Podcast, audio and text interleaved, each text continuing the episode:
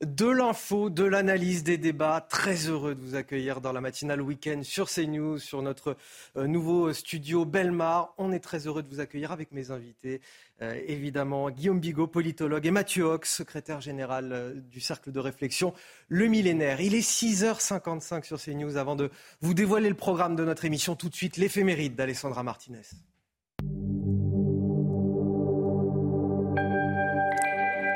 Chers amis, bonjour. Je vous emmène aujourd'hui au temps des invasions barbares pour découvrir la figure de Césaire d'Arles, notre saint du jour. C'est un bourguignon né à Chalon-sur-Saône en 470, quelques années après la chute de l'Empire romain d'Occident. À l'âge de 20 ans, il devient moine sur l'île de Lérins au large de Cannes. Malheureusement, il y tombe malade et part se faire soigner en Arles. C'est là qu'il est repéré par l'évêque qui voit tout de suite en lui un homme d'exception.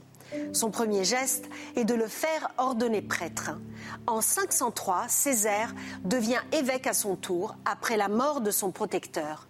Sur place, il tient tête aux Visigoths, puis aux Ostrogoths, qui passent tour à tour dans la région.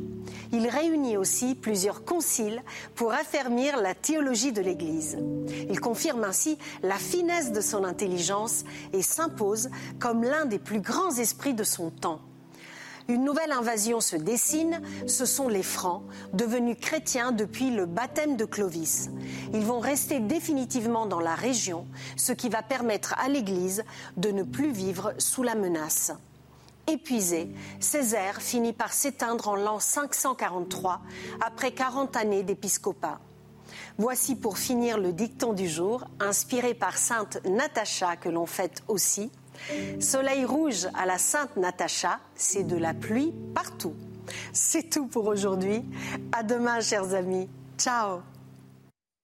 Alors nous sommes le samedi 26 août. Beaucoup d'actualités à décrypter avec mes invités Guillaume Bigot et Mathieu Hoc. Mais tout d'abord, avant de vous dévoiler le programme, pour démarrer ce week-end du bon pied, la météo, signée Loïc Roosevelt. La météo avec BDOR.fr. L'agence BDOR vous donne accès au marché de l'or physique. L'agence BDOR, partenaire de votre épargne. Et malheureusement, Loïc, il faut s'attendre à, des orages forts par endroits. Oui, bonjour Anthony, bonjour à tous. D'ailleurs, plusieurs départements du centre-est sont placés en vigilance orange pour des orages, des orages forts localement, mais surtout cet après-midi. Nous allons y revenir dans un court instant. En attendant, un début de samedi calme dans l'ensemble, mais déjà des orages, par exemple du sud-ouest jusqu'aux frontières de l'est. Un risque de chute de grêle localisé. À l'arrière, des éclaircies. Quelques averses localement le long de la Manche, mais aussi sur le nord de la côte atlantique et un temps plus clément en Méditerranée, mais un peu de nuages bas dans l'extrême sud, exemple sur les Pyrénées orientales, des entrées maritimes. L'après-midi, ça va se corser un peu, surtout sur les Alpes, des chutes de grêle prévues sur la région Auvergne-Rhône-Alpes. Prudent si vous êtes dans ce secteur. On retrouvera à l'arrière des conditions plus clémentes, mais toujours ces averses localisées orageuses sur les côtes du Nord, avec un peu de vent et plus de soleil de la côte d'Azur jusqu'à l'île de Beauté pour les vacanciers. Les températures maintenant, des valeurs minimales en baisse. Oui, c'est plus frais sur une large moitié nord notamment, par exemple 12 degrés en prenant la direction de Rouen. On repasse en dessous des 15 degrés et ces valeurs l'après-midi qui vont baisser partout. Des températures plus respirables après cette canicule intense, durable de ces derniers jours. Très bonne journée à tous. C'était la météo avec BDOR.fr. L'agence BDOR vous donne accès au marché de l'or physique. L'agence BDOR, partenaire de votre épargne. À la une de votre journal de 7 heures, Gérald Darmanin annonce une unité de CRS dans le Gard pour pilonner les points de deal. L'ouverture également d'un commissariat de quartier anime après la mort de deux jeunes dans le cadre de règlements de compte cette semaine liés au trafic de stupéfiants. Les riverains qui vivent un enfer chaque jour ont-ils été convaincus par la visite du ministre de l'Intérieur? Notre reportage dès le début de ce journal. Ce matin, nous irons également à, la Verrière, dans les Yvelines, où la rentrée scolaire est directement impactée par les émeutes d'il y a deux mois. Deux écoles de la ville ont été incendiées. Les élèves vont être répartis dans d'autres établissements. Le coût des réparations est colossal pour cette petite commune, 15 à 17 millions d'euros. Et puis au Niger, le régime militaire vient d'ordonner l'expulsion de l'ambassadeur de France. Il a 48 heures pour quitter le pays. Paris estime que les putschistes n'ont pas autorité sur la question. Le décryptage à suivre avec notre spécialiste Harold. Mais tout d'abord, on commence avec cette actualité. Un grave accident de minibus s'est produit ce vendredi en fin de journée à, Weyes, dans le Lot-et-Garonne. Il y avait huit passagers, dont sept jeunes âgés de 10 à 14 ans qui rentraient de colonies de vacances. Bilan provisoire. Quatre personnes sont en urgence absolue. On rejoint tout de suite sur place notre journaliste Jérôme Rampenou. Bonjour Jérôme. Le véhicule a fait une sortie de route pour une raison qui reste encore inconnue.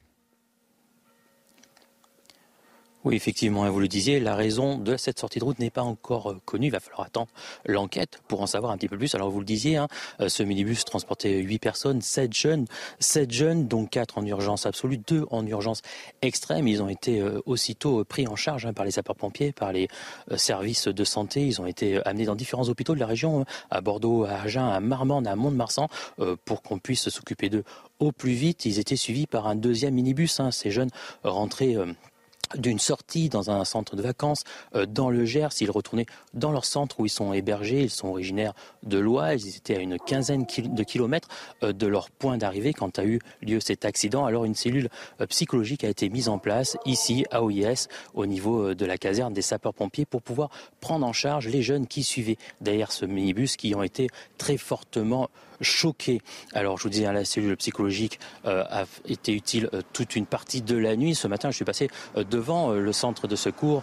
tout était complètement éteint. Les jeunes ont sûrement regagné le centre de loisirs qui est à une dizaine de kilomètres d'ici. Maintenant, ça sera le temps de l'enquête. Je vous laisse écouter le procureur d'Agen. Les circonstances vont nécessiter des investigations techniques euh, évidemment, euh, probablement d'une expertise euh, sur le véhicule, donc différentes investigations et bien évidemment des auditions de, témoins et également l'audition du, chauffeur de ce minibus.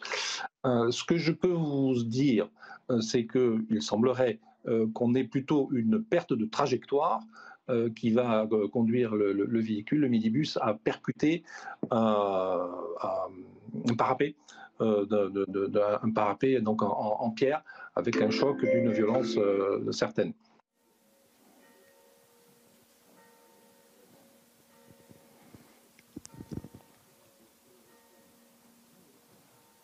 Merci pour ces explications, euh, Jérôme Rampenou, navré du, décalage de son.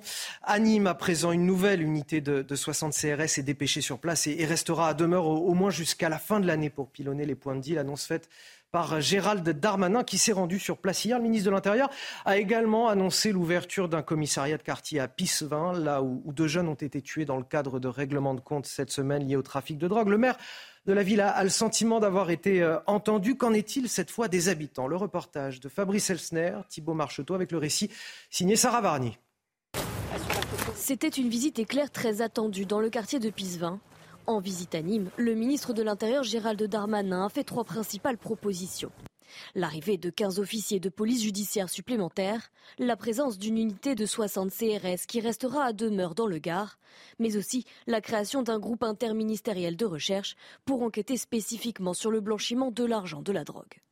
Lors de son déplacement dans le quartier de Pisevin, le ministre de l'Intérieur s'est dit comprendre la détresse de la population.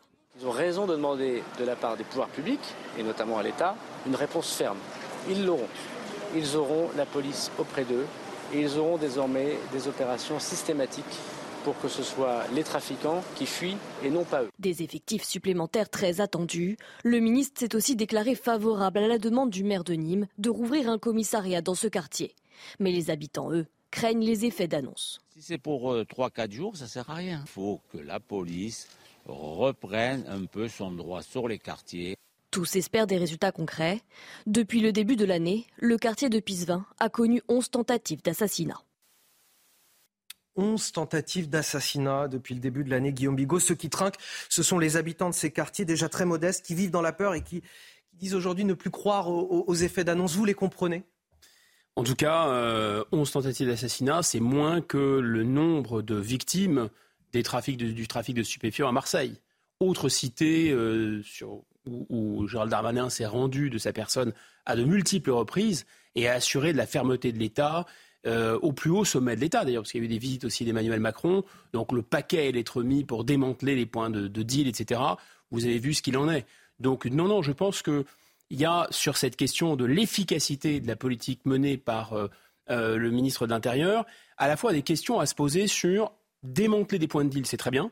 Si vous ne touchez pas à la consommation, si vous ne touchez pas euh, aux produits qui sont produits, on voit, nos satellites voient très bien où sont ces champs de cannabis, sont au Maroc par exemple. Je ne pense pas que l'État marocain soit totalement euh, et les yeux complètement bandés là-dessus. Peut-être est-il un peu dépassé lui aussi, mais enfin on n'agit pas là-dessus, on n'agit pas sur la consommation.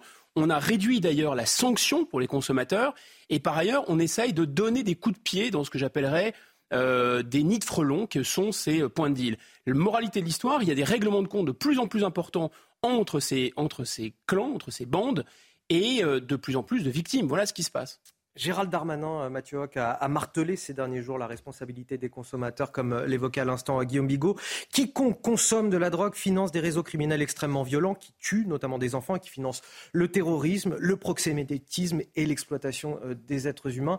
Est-ce qu'on peut dire quelque part que ces consommateurs sont aussi responsables de la mort du jeune Fayette cette semaine? En, bout de chaîne, oui. En bout de chaîne, oui, je suis complètement d'accord avec ce qui vient d'être dit. Je pense qu'effectivement, la, pénalisation des consommateurs est une bonne chose et ça va dans le bon sens. Pourquoi? Parce que la France se caractérise par une singularité, c'est qu'on est le plus haut euh, niveau de consommation de, cannabis euh, au niveau européen. On a quand même 47% euh, hein, de personnes qui déclarent avoir consommé, du cannabis déjà, déjà et puis une vingtaine de personnes, de, pourcentage de personnes qui ont consommer du cannabis en étant, en étant jeune de manière régulière. Donc ça, c'est le premier élément. Là-dessus, le problème, c'est que l'amende forfaitaire de 150 euros, elle est elle est vraiment ridicule pour pouvoir lutter contre le trafic, enfin contre la, consommation de drogue. Moi, je pense qu'il faudrait l'augmenter bien plus, peut-être 500, 1000 euros éventuellement, pour vraiment avoir un effet dissuasif sur les consommateurs. Oui, le problème, c'est que c'est ce gouvernement qui est passé d'une amende de plusieurs milliers d'euros avec des peines de prison à une réduction de la peine de prison jamais appliquée de toute façon et à une diminution considérable de cette amende, qui est devenue effectivement une amende forfaitaire. Donc là, ça pose un problème, c'est-à-dire que ce n'est pas la responsabilité directe de M. Darmanin, c'est plutôt le garde des Sceaux et c'est plutôt le gouvernement de manière collégiale, mais il, est, il fait partie d'un gouvernement qui a pris ce genre de décision. Donc il ne peut pas ne pas en être solidaire. La question de la justice, justement, qui ne fait plus peur aux trafiquants aujourd'hui? La justice ne fait plus peur aux trafiquants. Monsieur Darmanin n'est pas ministre de la Justice, évidemment. On peut lui faire crédit de ça. Néanmoins, on peut se poser la question quand il dit euh, euh, il veut pilonner les, points de deal. Bon, là, pour l'instant, ce qui pilonne, c'est les points de presse, surtout, en réalité. Quand, le ministère nous dit, et, c'est ce qui nous est souvent répété, euh, c'est parce qu'on harcèle les trafiquants, qu'on ferme des points de deal, que cela euh, crée des tensions. C'est parce que, justement, on lutte contre le trafic de drogue qu'il y a de plus en plus de règlements de compte. Est-ce que c'est entendable, ça aussi? Oui, mais ça ne veut pas dire, ça ne sous-entend pas qu'il ne faut pas lutter contre le trafic il faut lutter contre le trafic, mais il faut peut-être lutter plus intelligemment et plus efficacement.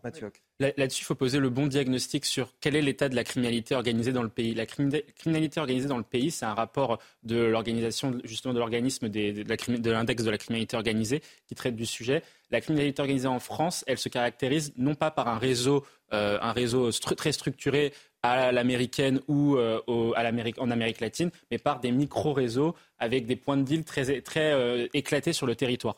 Et là-dessus, c'est très difficile pour la police de pouvoir intervenir parce que dès lors que vous fermez un point de deal, mettons à 9h, il est capable de rouvrir à midi. Donc là-dessus, il faut absolument que le, gouvernement prenne des mesures qui soient beaucoup plus euh, drastiques que celles que Gérald Darmanin a proposées. Gérald Darmanin Là, les 60 CRS à demeure jusqu'à la fin de l'année, c'est pas suffisant. Bah, c'est pas suffisant parce que vous voyez, les, personnes qui sont dans ces quartiers-là se disent euh, et disent exactement ça. le ministre intervient, certes, la police sera là ok, mais par contre, à long terme, est-ce que ça va véritablement permettre C'est de, la com, tout ce qui s'est passé ces derniers jours, selon vous? C'est peut-être pas de la com, mais c'est c'est insuffisant. C'est insuffisant. Euh, c'est un message politique qui est envoyé euh, notamment aux, trafiquants de drogue. C'est un message politique qui est envoyé aussi aux, habitants, mais ce message politique, il a du mal à imprégner auprès de la, des populations parce qu'elles se disent que dans, euh, dans un mois ou dans un an, vous referez un, reportage en disant qu'à Nîmes, la situation ne se sera pas calmée parce qu'il faudra une réponse structurelle de long terme, avec notamment, moi, je pense, plusieurs points. la première question, c'est, vous avez très bien rappelé,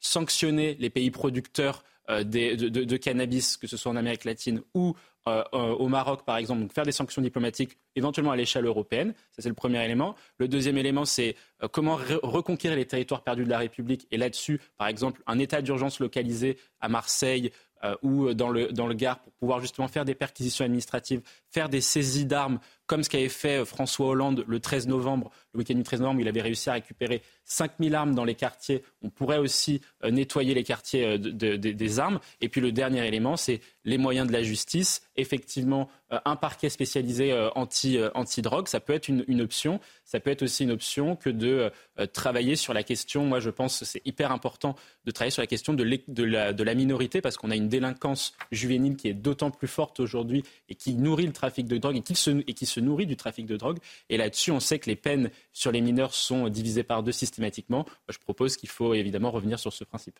Mathieu Hoc et Guillaume Bigot pour commenter avec moi l'actualité ce matin. Gérald Darmanin qui fera sa rentrée politique ce dimanche en grande pompe dans son fief de Tourcoing et, dont les ambitions politiques pour 2027 euh, n'échappent pas non plus à, Jean-Luc Mélenchon à l'occasion des universités d'été de la France Insoumise hier soir. Il a pris pour cible le ministre de l'Intérieur. Écoutez. Le candidat commun de l'espace idéologique que représente l'urbanisme français, la jonction de la droite avec l'extrême droite, c'est M. Darmanin.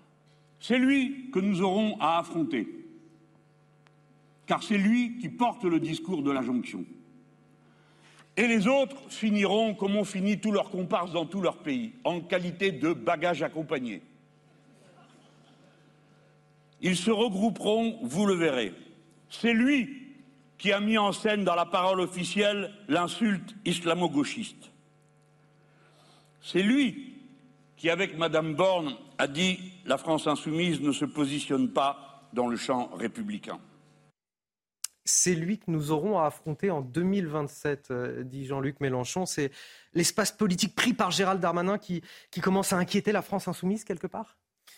Ce qui commence à inquiéter la France insoumise, c'est que le, la traditionnelle mise à l'écart du Rassemblement national euh, du jeu dit républicain, bon, il faudra définir les termes parce qu'on ne sait pas très bien pourquoi le Rassemblement national ne serait pas républicain, euh, cette excommunication commence à s'appliquer euh, à la France insoumise. Et ça, c'est nouveau. Et là, il sent un peu que... Un effet de vase communicant un petit peu. Oui, ça sent le roussi, si vous voulez. Si, dès lors que M. Mélenchon qui se veut lui-même non seulement un grand républicain, mais qui pense être lui-même la République, souvenez-vous, parce qu'il n'y a rien de plus monarchiste que de dire la République, c'est moi. Alors désormais, lorsqu'il va s'exprimer, les autres partis vont sortir des crucifix, des gousses d'ail en disant Vadé rétro Satanas, vous menacez la République.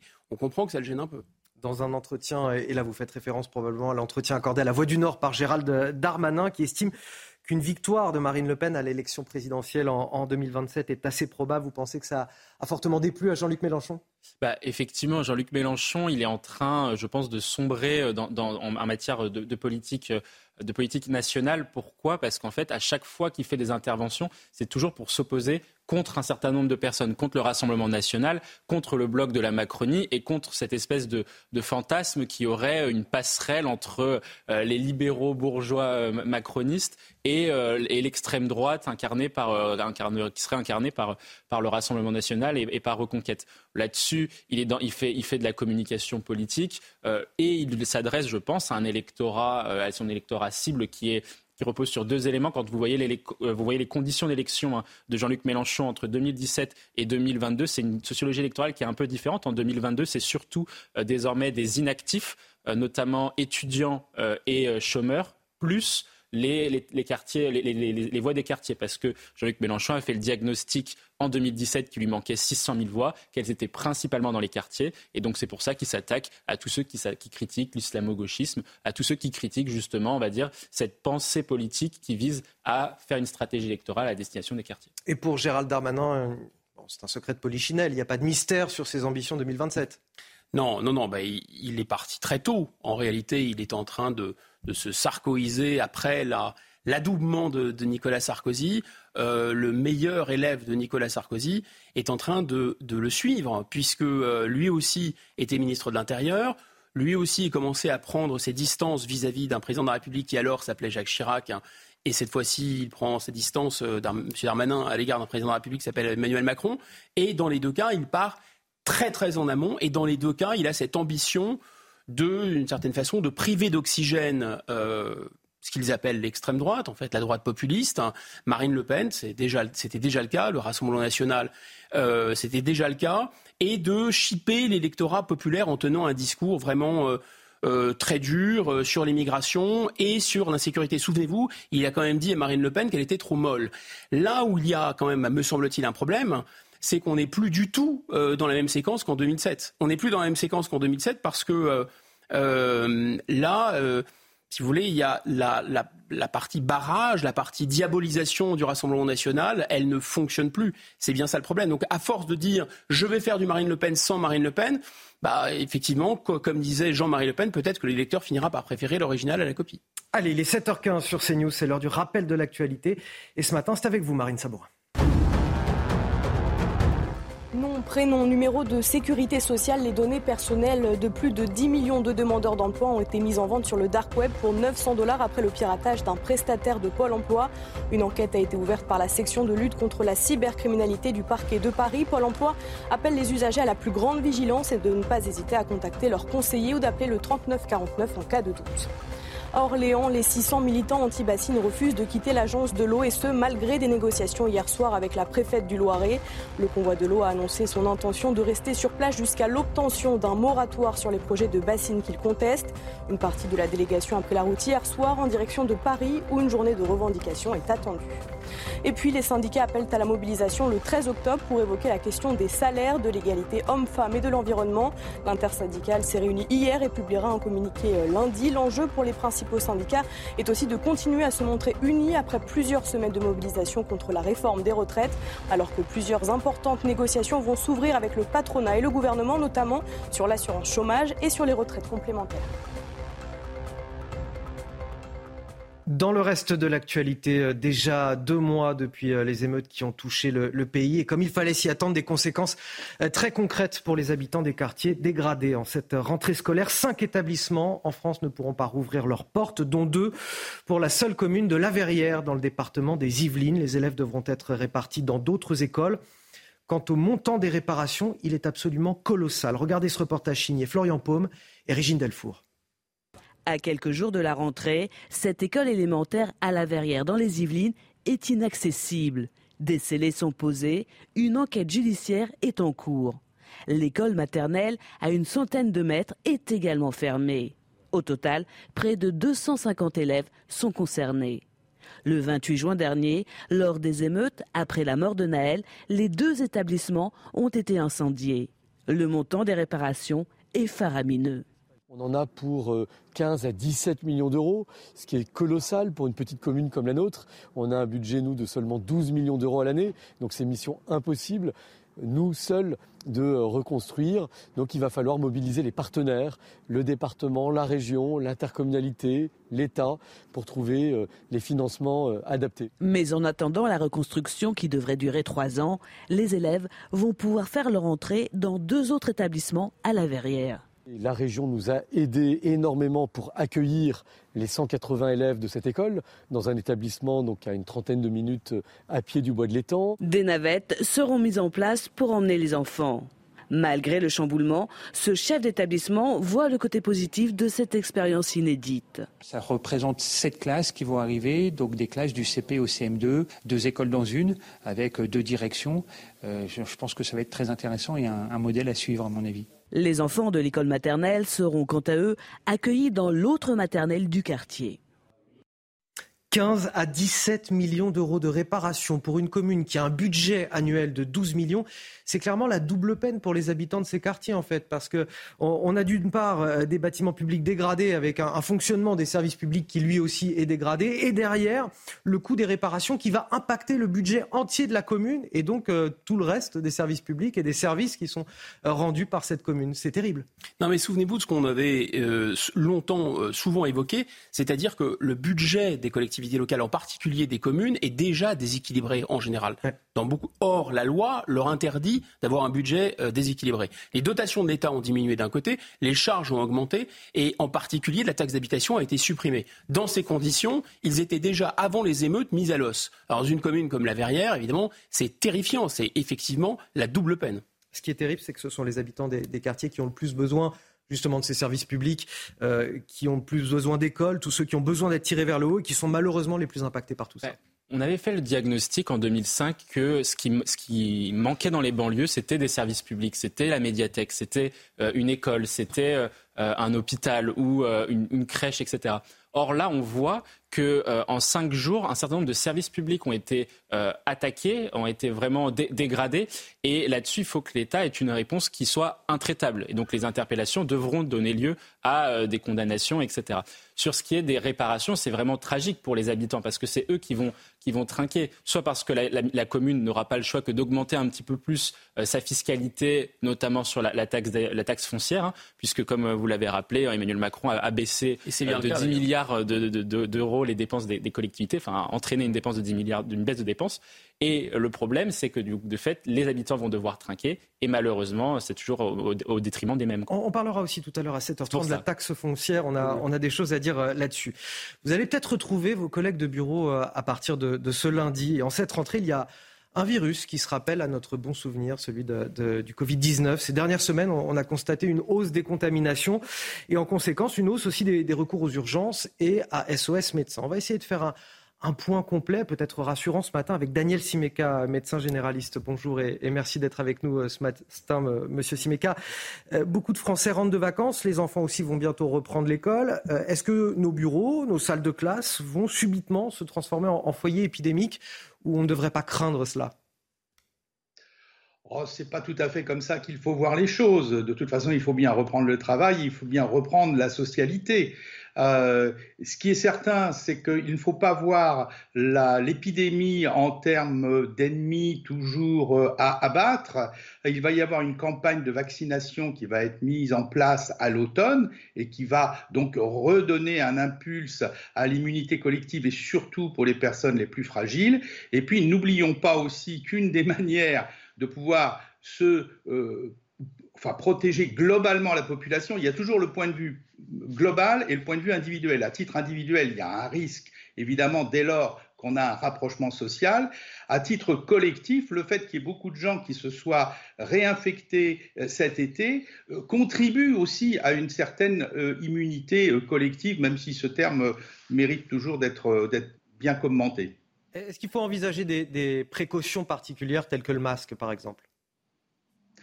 Alors, moi, je suis resté toujours, je crois mes collègues aussi, à conseiller le port du masque dans les zones, dans les transports en commun urbains de courte durée.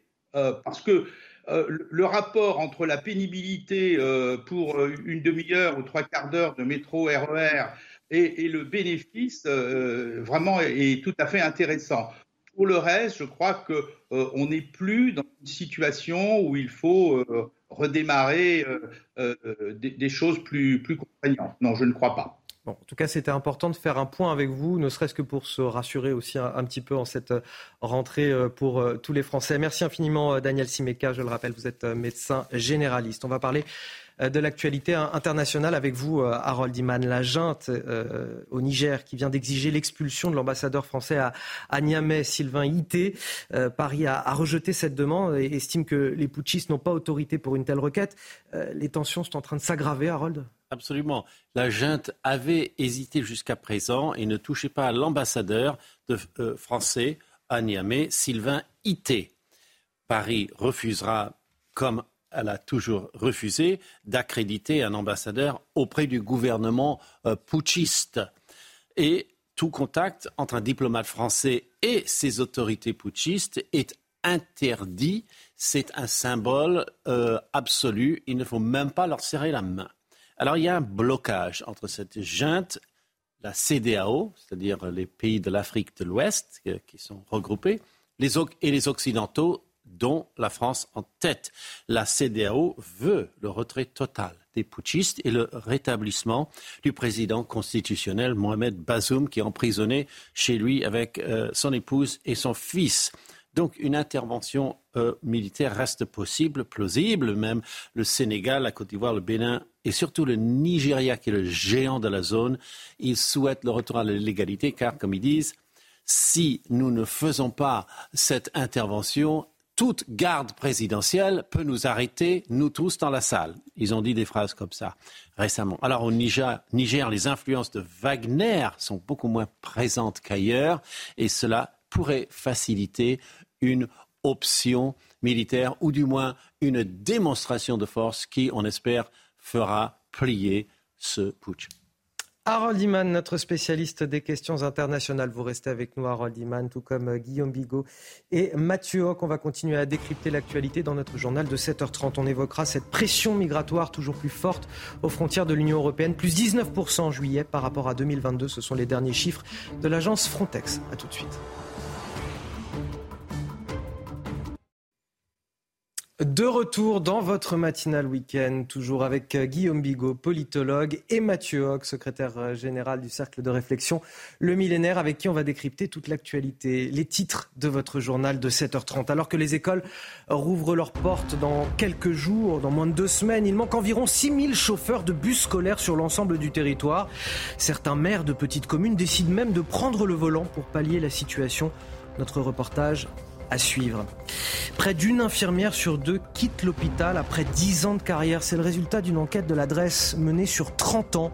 Conséquence directe des conditions de travail qui se dégradent toujours plus à l'hôpital. On en parle ce matin avec l'un de leurs représentants.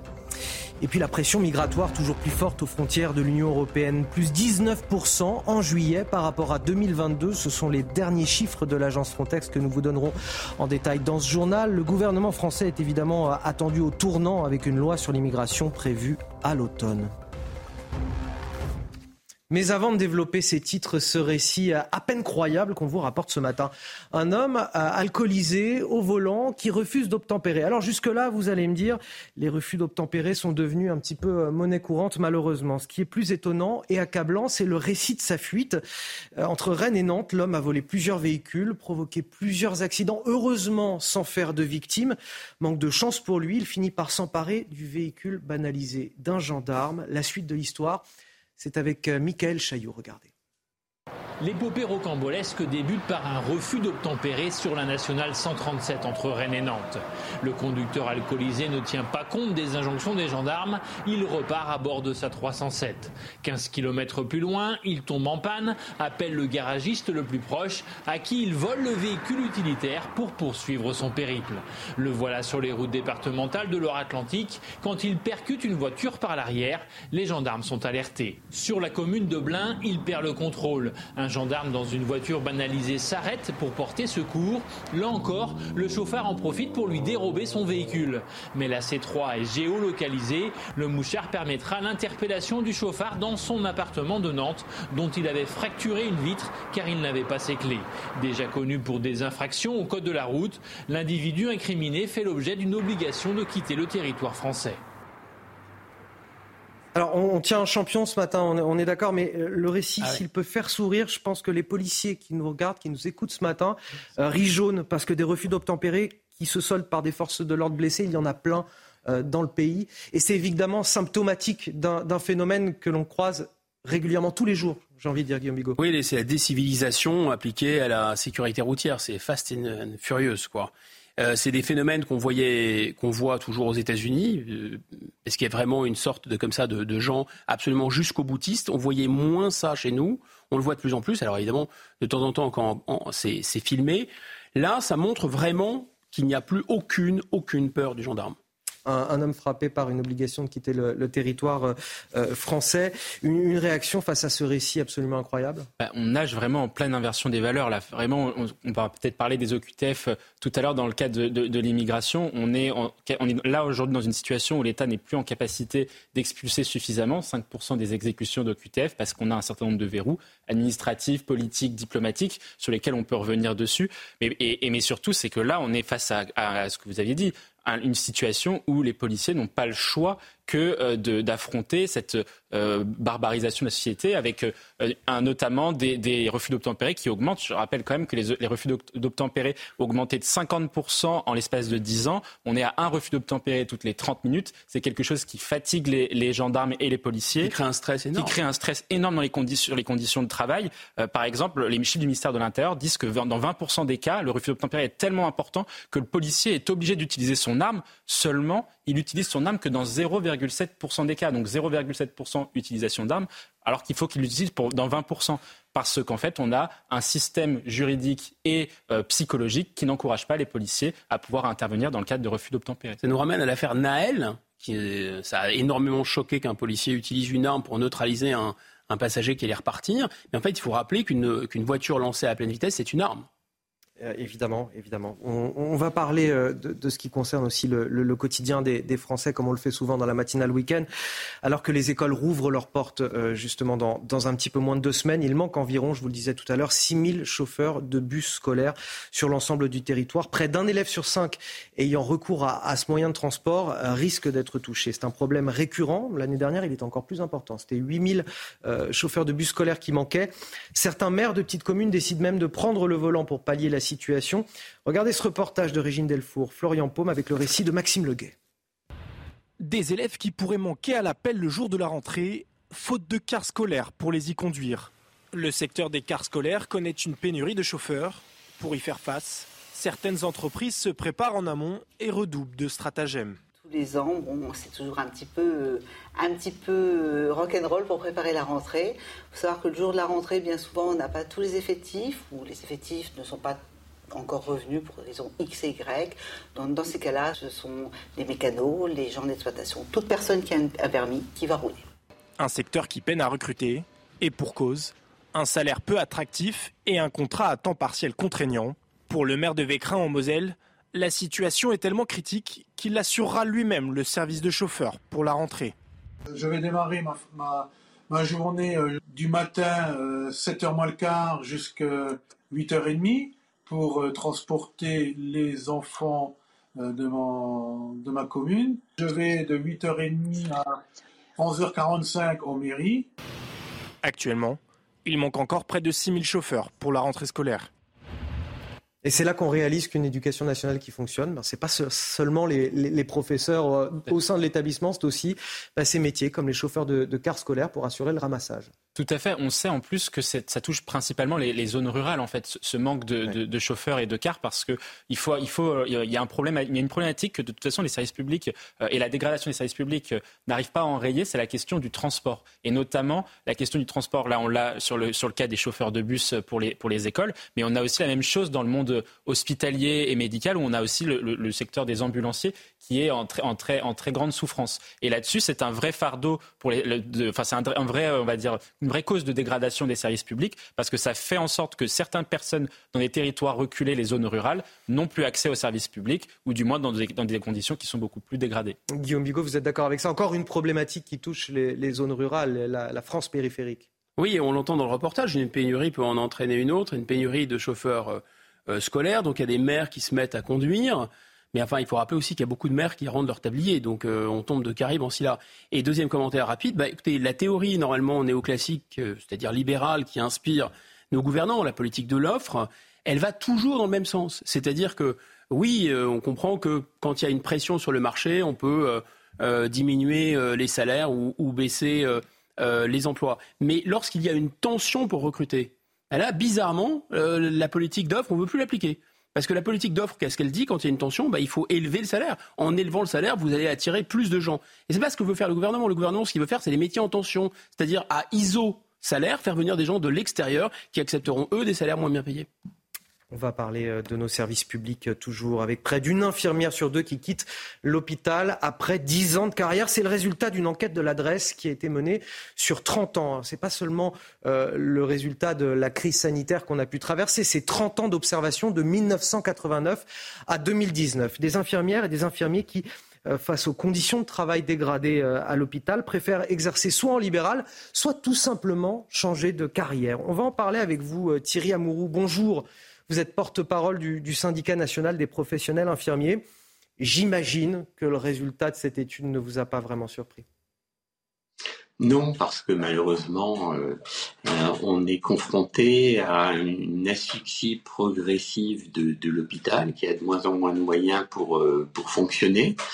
Euh, ben, et lorsque les infirmières se retrouvent euh, sous-payées, en sous-effectif, avec une maltraitance institutionnelle, une dégradation des conditions de travail, ça incite pas à, rester. Donc il y a 60 000 postes infirmiers vacants aujourd'hui dans les établissements de, de santé. Et c'est ça qui est, terrible parce que c'est un gâchis humain, c'est un gâchis social. Vous avez 180 000 infirmières de moins de 62 ans qui vont cesser d'exercer leur profession, non pas parce qu'elles ne l'aiment plus, mais elles refusent de travailler dans les conditions actuelles.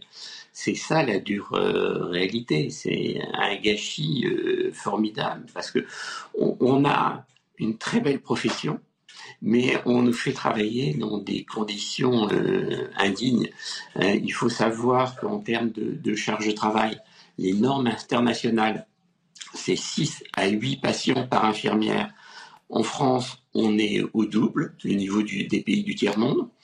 Euh, au niveau euh, des salaires, on est moins 10% sous le salaire infirmier européen. En Belgique, le salaire, c'est 30% en plus.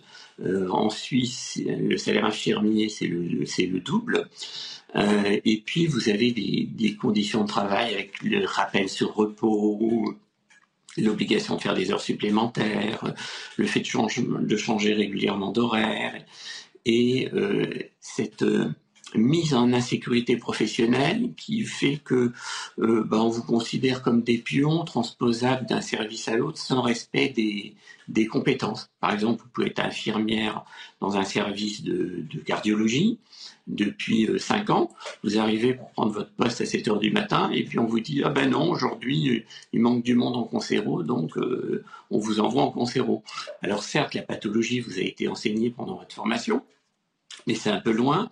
Vous connaissez pas les protocoles spécifiques au service, vous savez même pas où se trouve le matériel, et vous vous retrouvez en totale insécurité professionnelle avec la peur de commettre une erreur de, de soins. Et, et donc, ben, vous arrivez du coup au travail, la, la boule au ventre, sans savoir où est-ce que euh, on va vous mettre du, du jour au lendemain. Thierry Alors Amourou, ça, c'est euh, terrible en, pour les tant que, soignants. en tant que vous, professionnel et observateur de terrain, comment vous expliquez la dégradation de, de ces conditions de travail pour, pour les infirmières et plus largement pour le personnel hospitalier? Il y a un, il y a eu un manque de volonté politique au cours des, trois dernières décennies. Que, s'est-il passé concrètement? Ah, clairement, depuis euh, 20 ans, euh, les gouvernements successifs ont coupé les vivres de l'hôpital. On avait 500 000 lits, on n'a plus que 400 000, moins 20 Ils ont fermé la moitié des maternités. Du coup, on se retrouve avec une hausse de la mortalité infantile. Ils ont fermé 95 services d'urgence, donc du coup, on voit les dysfonctionnements euh, partout, pas simplement dans les départements ruraux, parce que vous avez une agglomération, par exemple comme Bordeaux, près d'un million d'habitants, où euh, les urgences du CHU, après 17 heures et le week-end, sont fermées au tout venant. Il y a uniquement euh, le, le SAMU qui peut envoyer des gens aux urgences d'une ville comme Bordeaux après 17 heures et le week-end. Enfin, c'est, on, on est complètement en décalage par rapport au fait d'être la sixième puissance mondiale. Qu'est-ce que vous On- attendez, on a- Thierry Amourou? Qu'est-ce que vous attendez des pouvoirs publics désormais? Alors nous, ce qu'on attend, c'est un vrai plan Marshall sur l'hôpital, c'est-à-dire remettre les moyens pour nous permettre de fonctionner pour répondre aux besoins de santé de la population. Ça veut dire revoir le nombre de patients par infirmière pour euh, rejoindre les standards internationaux, euh, reva- revaloriser les salaires pour qu'on soit payé à hauteur de nos compétences et de nos responsabilités, et puis euh, revoir euh, toutes les conditions de travail avec toutes les déviances qu'il y a aujourd'hui. Et ça, c'est possible. C'est-à-dire que pour les soignants, on n'est pas dans le cas des professions médicales, où là, il y a eu un numerus clausus qui fait qu'on manquait de médecins et qu'il euh, faut 9 ans pour les former. Nous, c'est du c'est des 180 000 professionnels qui ont cessé d'exercer. Il suffirait qu'un tiers d'entre elles reviennent pour occuper les 60 000 postes infirmiers vacants. Mais elles vont pas revenir pour retravailler et pour euh, retrouver les conditions qu'elles ont suivies. Donc c'est pour ça qu'il faut revoir les salaires, revoir les conditions de travail, revoir le nombre de patients par infirmière, parce qu'aujourd'hui, on s'y reconnaît plus. Il y a une perte de sens. Lorsque vous passez votre journée à courir d'un patient à l'autre pour enchaîner des actes techniques de soins, injection, perfusion, pansement, à tarifer à l'assurance maladie, ce n'est pas euh, le cœur de métier où ce qu'attendent les patients et ce qu'attendent les, soignants, c'est tout ce moment euh, d'écoute, d'accompagnement, d'éducation à la santé, d'éducation thérapeutique, de décodage du discours médical sur le traitement et, la maladie. Et on comprend bien vos attentes. On comprend bien vos attentes, Thierry Amourou. Je le rappelle, vous êtes porte-parole du syndicat national des, professionnels infirmiers. Euh, merci d'avoir accepté de témoigner ce matin sur euh, notre antenne. 7h44, bientôt 45 sur CNews. C'est l'heure du rappel de l'actualité. Et c'est avec vous, Marine Sabourin. Cet accident grave de minibus à Welles dans le Lot-et-Garonne hier aux alentours de 18h. Le bilan fait état de 8 victimes, dont 7 jeunes âgés de 10 à 14 ans. Selon un bilan provisoire, 4 personnes sont en urgence absolue. Ce car transportait des mineurs du centre de loisirs L'Arial de Somméjean. Une cellule psychologique a été ouverte hier soir. Un nouveau traitement contre la bronchiolite destiné aux nouveau-nés disponible à partir de mi-septembre. Il s'agit du Befortus. Une injection unique sera effectuée dans le muscle et pourra être administrée dans les établissements de santé sur commande dans les pharmacies. Chaque année, la bronchiolite touche près de 30% des enfants de moins de 2 ans, soit 488 000 cas par an. En basket, les Bleus ont pris l'eau face à la pression canadienne 95 à 65. L'équipe de France n'a tenu que deux quarts, quatre temps dans ce premier match des mondiaux. Alors que les Bleus n'accusaient que trois points de retard à la pause, les Français ont complètement craqué pendant les 20 dernières minutes. Après cette défaite, la France affrontera la Lettonie demain à 15h30. Les entrées clandestines au sein de l'Union européenne ont bondi de 19% en juillet par rapport à 2022. Cette pression migratoire qui s'accentue aux frontières de l'UE. Ce sont les chiffres fournis ce mois-ci par l'agence Frontex. C'est la Méditerranée euh, centrale qui reste la principale porte d'accès euh, clandestine vers l'Europe avec des flux qui ont plus que doublé euh, en l'espace d'un an. Cela a évidemment des conséquences directes chez nous. Dans les Alpes-Maritimes, on interpelle chaque jour 300 personnes à la frontière italienne. Le gouvernement est évidemment très attendu sur ce sujet avec un, un projet de loi immigration attendu pour, prévu pour l'automne.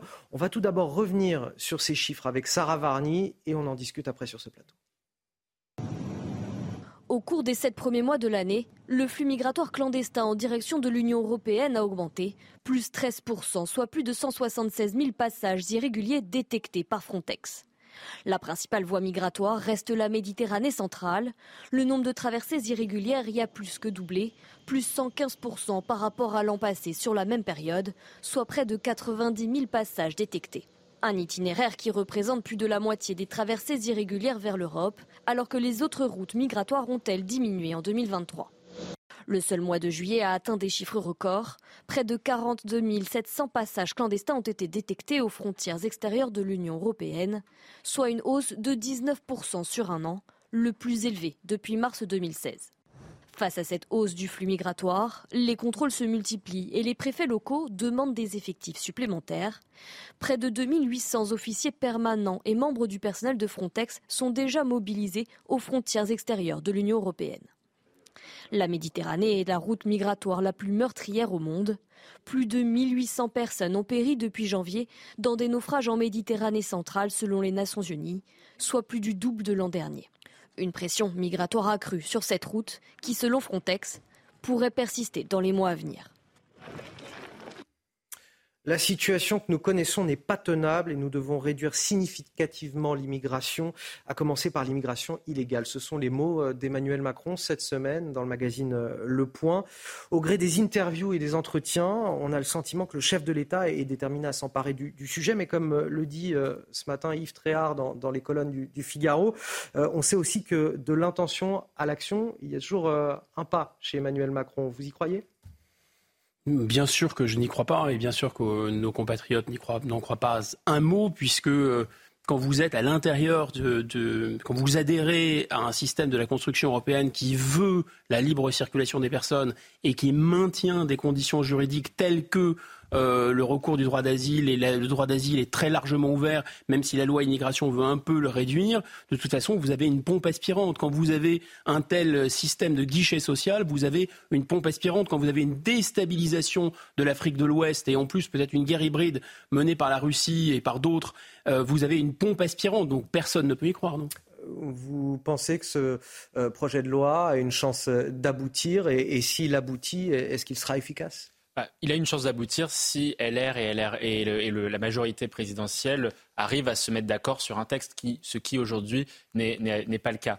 Euh, par contre, effectivement, en termes de, mesures qu'il y a à prendre, le gouvernement euh, peut agir euh, sur, les questions migratoires et il doit prendre ses responsabilités. Là-dessus, on le voit, il y a eu, il 300 000, il y a eu l'année dernière 300 000 personnes qui ont, qui ont franchi illégalement les frontières de, l'Europe. Ça va être encore plus cette année les gouvernements doivent prendre des mesures pour limiter les, entrées, mais aussi ce problème de l'immigration illégale, il est, d'autant plus vrai qu'on n'arrive pas à expulser, je le disais. On a travaillé dans notre cercle de réflexion luminaire sur un, un rapport sur les OQTF. On a identifié une vingtaine de propositions pour pouvoir justement lever certains verrous politiques, administratifs euh, et, diplomatique. J'en prends, je prends deux exemples. Le premier, c'est sur les sujets administratifs. On sait qu'il y a 20% des, OQTF qui sont non exécutés à cause d'un vice de forme de l'administration encouragé par un certain nombre d'associations euh, qui euh, conseillent les, migrants. Là-dessus, on propose de, retirer les subventions de certaines associations qui entravent la puissance publique. Et le deuxième point, c'est comment vous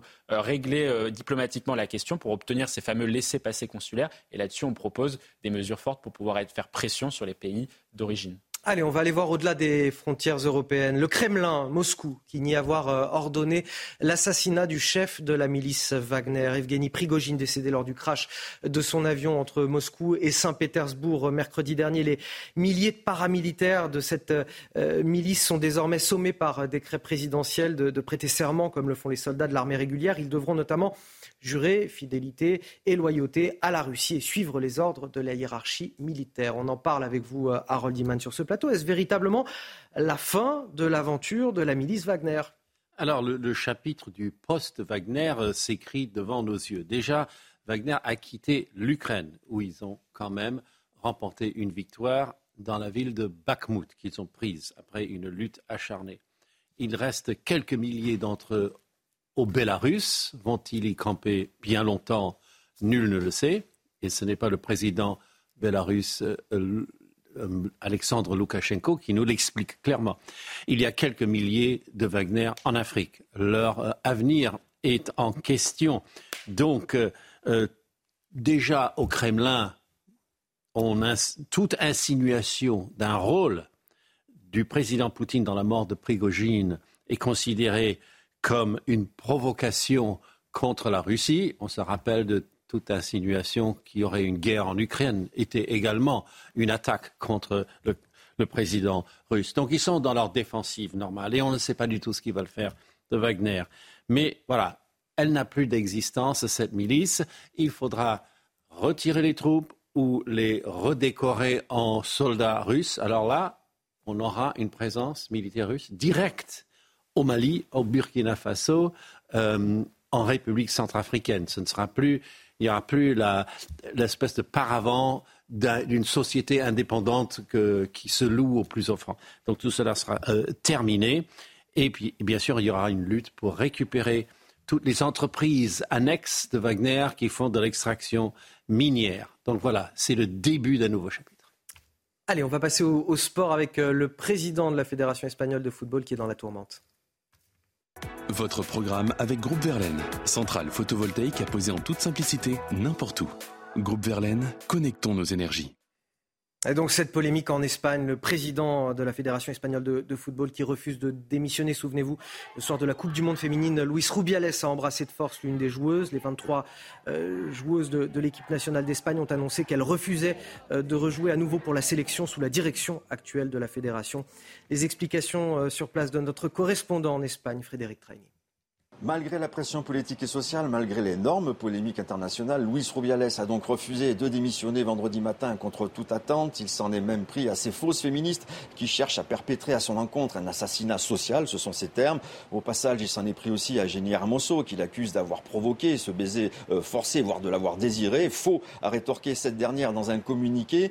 Euh, je me suis senti vulnérable et agressé. Et, les explications de Rubiales sont catégoriquement fausses, le fruit d'une manipulation euh, qu'il a mis en place au sein de la sélection et dont nous avons souffert au quotidien pendant des années, conclut-elle. Les autres 22 euh, euh, championnes du monde ont publié un communiqué euh, en prenant la défense de leur coéquipière, un communiqué signé par 50 professionnels féminines qui annoncent vouloir boycotter la sélection tant que Rubiales et la structure actuelle dirigeante resteront en place. L'impact est énorme. Des manifestations ont eu lieu devant le siège de la Fédération espagnole de football vendredi soir. Et dans un pays où la lutte contre les inégalités sexistes reste très rude, la position de Rubiales semble intenable. Vous avez regardé votre programme avec Groupe Verlaine. Isolation thermique par l'extérieur avec aide de l'État. Groupe Verlaine, connectons nos énergies. Guillaume Bigot, vous allez rester avec moi pour cette deuxième heure. Le temps pour moi de remercier Mathieu Hoc, secrétaire euh, général euh, du Cercle de réflexion Le Millénaire. Merci à vous. Ce sera euh, Michel Taupe, fondateur du site Opinion International, qui va nous rejoindre dans, quelques instants. Vous restez avec nous. On évoquera dans notre prochain journal la visite de Gérald Darmanin à Nîmes, ses promesses. Est-ce qu'elles ont convaincu les habitants? Vous verrez notre reportage dans notre prochaine édition. Samedi 26 août, bon réveil à tous dans votre matinale euh, week-end. On est encore ensemble pour une heure euh, d'information avec mes deux invités, Guillaume Bigot, politologue, et Michel Taube qui vient de nous rejoindre sur ce plateau. Bonjour Michel, fondateur du site Opinion Internationale. Euh, un samedi commence évidemment par la météo du week-end, c'est très très important. C'est tout de suite avec Loïc Roosevelt. Malheureusement, malheureusement, vous allez le voir, des orages par endroits et surtout dans l'est de la France. La météo avec BDOR.fr. L'agence BDOR vous donne accès au marché de l'or physique. L'agence BDOR, partenaire de votre épargne. Et après un début de journée calme, ça va se corser pour cet après-midi avec ces orages forts prévus sur la façade est du pays, surtout sur la région Auvergne-Rhône-Alpes, avec un risque de chute de grêle localement. À l'arrière, des éclaircies pour commencer ce week-end ou pour la suite des vacances. Quelques averses localisées, parfois caractère orageux le long de la Manche. Un peu de vent de sud-ouest. Et vous remarquez ce temps plus clément de la côte d'Azur jusqu'à l'île de Beauté. Alors les températures baissent partout après la canicule durable de ces derniers jours. Des températures plus respirables cette fois-ci. Encore des valeurs au-dessus des 30 degrés, par exemple, en prenant la direction de la Corse. Météo France prévoit jusqu'à 31 degrés du côté d'Ajaccio, 33 à Bastia, 23 degrés, 10 degrés de moins pour Paris. Les conditions pour demain, encore beaucoup d'instabilité, surtout sur la façade est du pays, des orages violents localisés, à l'arrière des éclaircies, mais vous pourriez avoir quelques averses par moment, localement. Un temps toujours plus clément sur le golfe du Lion, avec un peu de tramontane ça va souffler modérément, voire fortement, en rafale jusqu'à 70 km par heure. Des températures minimales en baisse pour commencer ce dimanche. C'est nettement plus frais que ces dernières semaines. Et des températures à l'après-midi d'une fin mai, voire d'un début juin cette fois-ci 21 degrés en moyenne sur la moitié nord, 24 degrés en moyenne pour les maximales sur la partie sud. Bon week-end, bon dimanche par avance. En attendant, très bon samedi et bonnes vacances. C'était la météo avec BDOR.fr. L'agence BDOR vous donne accès au marché de l'or physique. L'agence BDOR, partenaire de votre épargne. La matinale week-end, c'est parti. Voici les titres de votre journal de 8 h À la une, Gérald Darmanin euh, qui annonce une unité de CRS euh, dans le Gard jusqu'à la fin de l'année pour pilonner les points de deal. Il envisage également l'ouverture d'un commissariat de quartier à Nîmes après la mort de deux jeunes dans le cadre de règlement de compte. Les riverains qui vivent un enfer chaque jour ont-ils été convaincus par la visite du ministre de l'Intérieur? Notre reportage dès le début de ce journal. Ce matin, nous irons également à, la Verrière, dans les Yvelines, où la rentrée scolaire est directement impactée par les émeutes d'il y a deux mois. Deux écoles de la ville ont été incendiées. Les élèves vont être répartis dans d'autres établissements. Le coût des réparations est colossal pour cette petite commune, 15 à 17 millions d'euros. Et puis au Niger, le régime militaire vient d'ordonner l'expulsion de l'ambassadeur de France. Il a 48 heures pour quitter le pays. Paris estime que les putschistes n'ont pas autorité sur la question. Le décryptage à suivre avec notre spécialiste Harold Iman. Mais avant de développer ces titres, ce grave accident qui s'est produit dans Lot-et-Garonne euh, en fin de journée ce vendredi à, à. Il y avait euh, huit passagers dans ce minibus, dont, dont sept jeunes âgés de 10 à 14 ans qui rentraient de colonies de vacances. Bilan provisoire, quatre personnes qui sont en urgence absolue. On va tout de suite rejoindre sur place notre journaliste Jérôme Rampenou. Bonjour Jérôme. Le véhicule a fait une, sortie de route pour une raison qui reste encore inconnue. Oui, effectivement, la raison de cette sortie de route est encore inconnue. Hein. Une enquête en cours, bien sûr. Alors vous le disiez, hein, 8 personnes étaient dans ce bus, 7 enfants, 4 sont en urgence relative, 2 en urgence extrême. Ils ont été transportés très rapidement dans les différents hôpitaux de la région, à l'hôpital de Bordeaux, d'Agen, de Mont-de-Marsan, de Marmande, pour être soignés au mieux. Alors un deuxième bus hein, suivait euh, ce minibus qui a été accidenté avec d'autres enfants. Ils étaient en train de revenir d'une excursion euh, dans le Gers pour revenir ici au centre de vacances de l'Erial où ils, sont euh, domiciliés pendant leurs vacances. Ce sont des jeunes qui viennent de l'Oise. Donc ces jeunes ont été très choqués. Une cellule psychologique a été mise en place très rapidement au centre de secours d'Ouillès par les sapeurs-pompiers et la Croix-Rouge. Une cellule psychologique qui a été refermée dans la nuit. Les, les enfants été repris en charge ici. Alors vous le disiez, maintenant il va falloir savoir qu'est-ce qui s'est passé lors euh, de cet accident. Je vous propose d'écouter le procureur.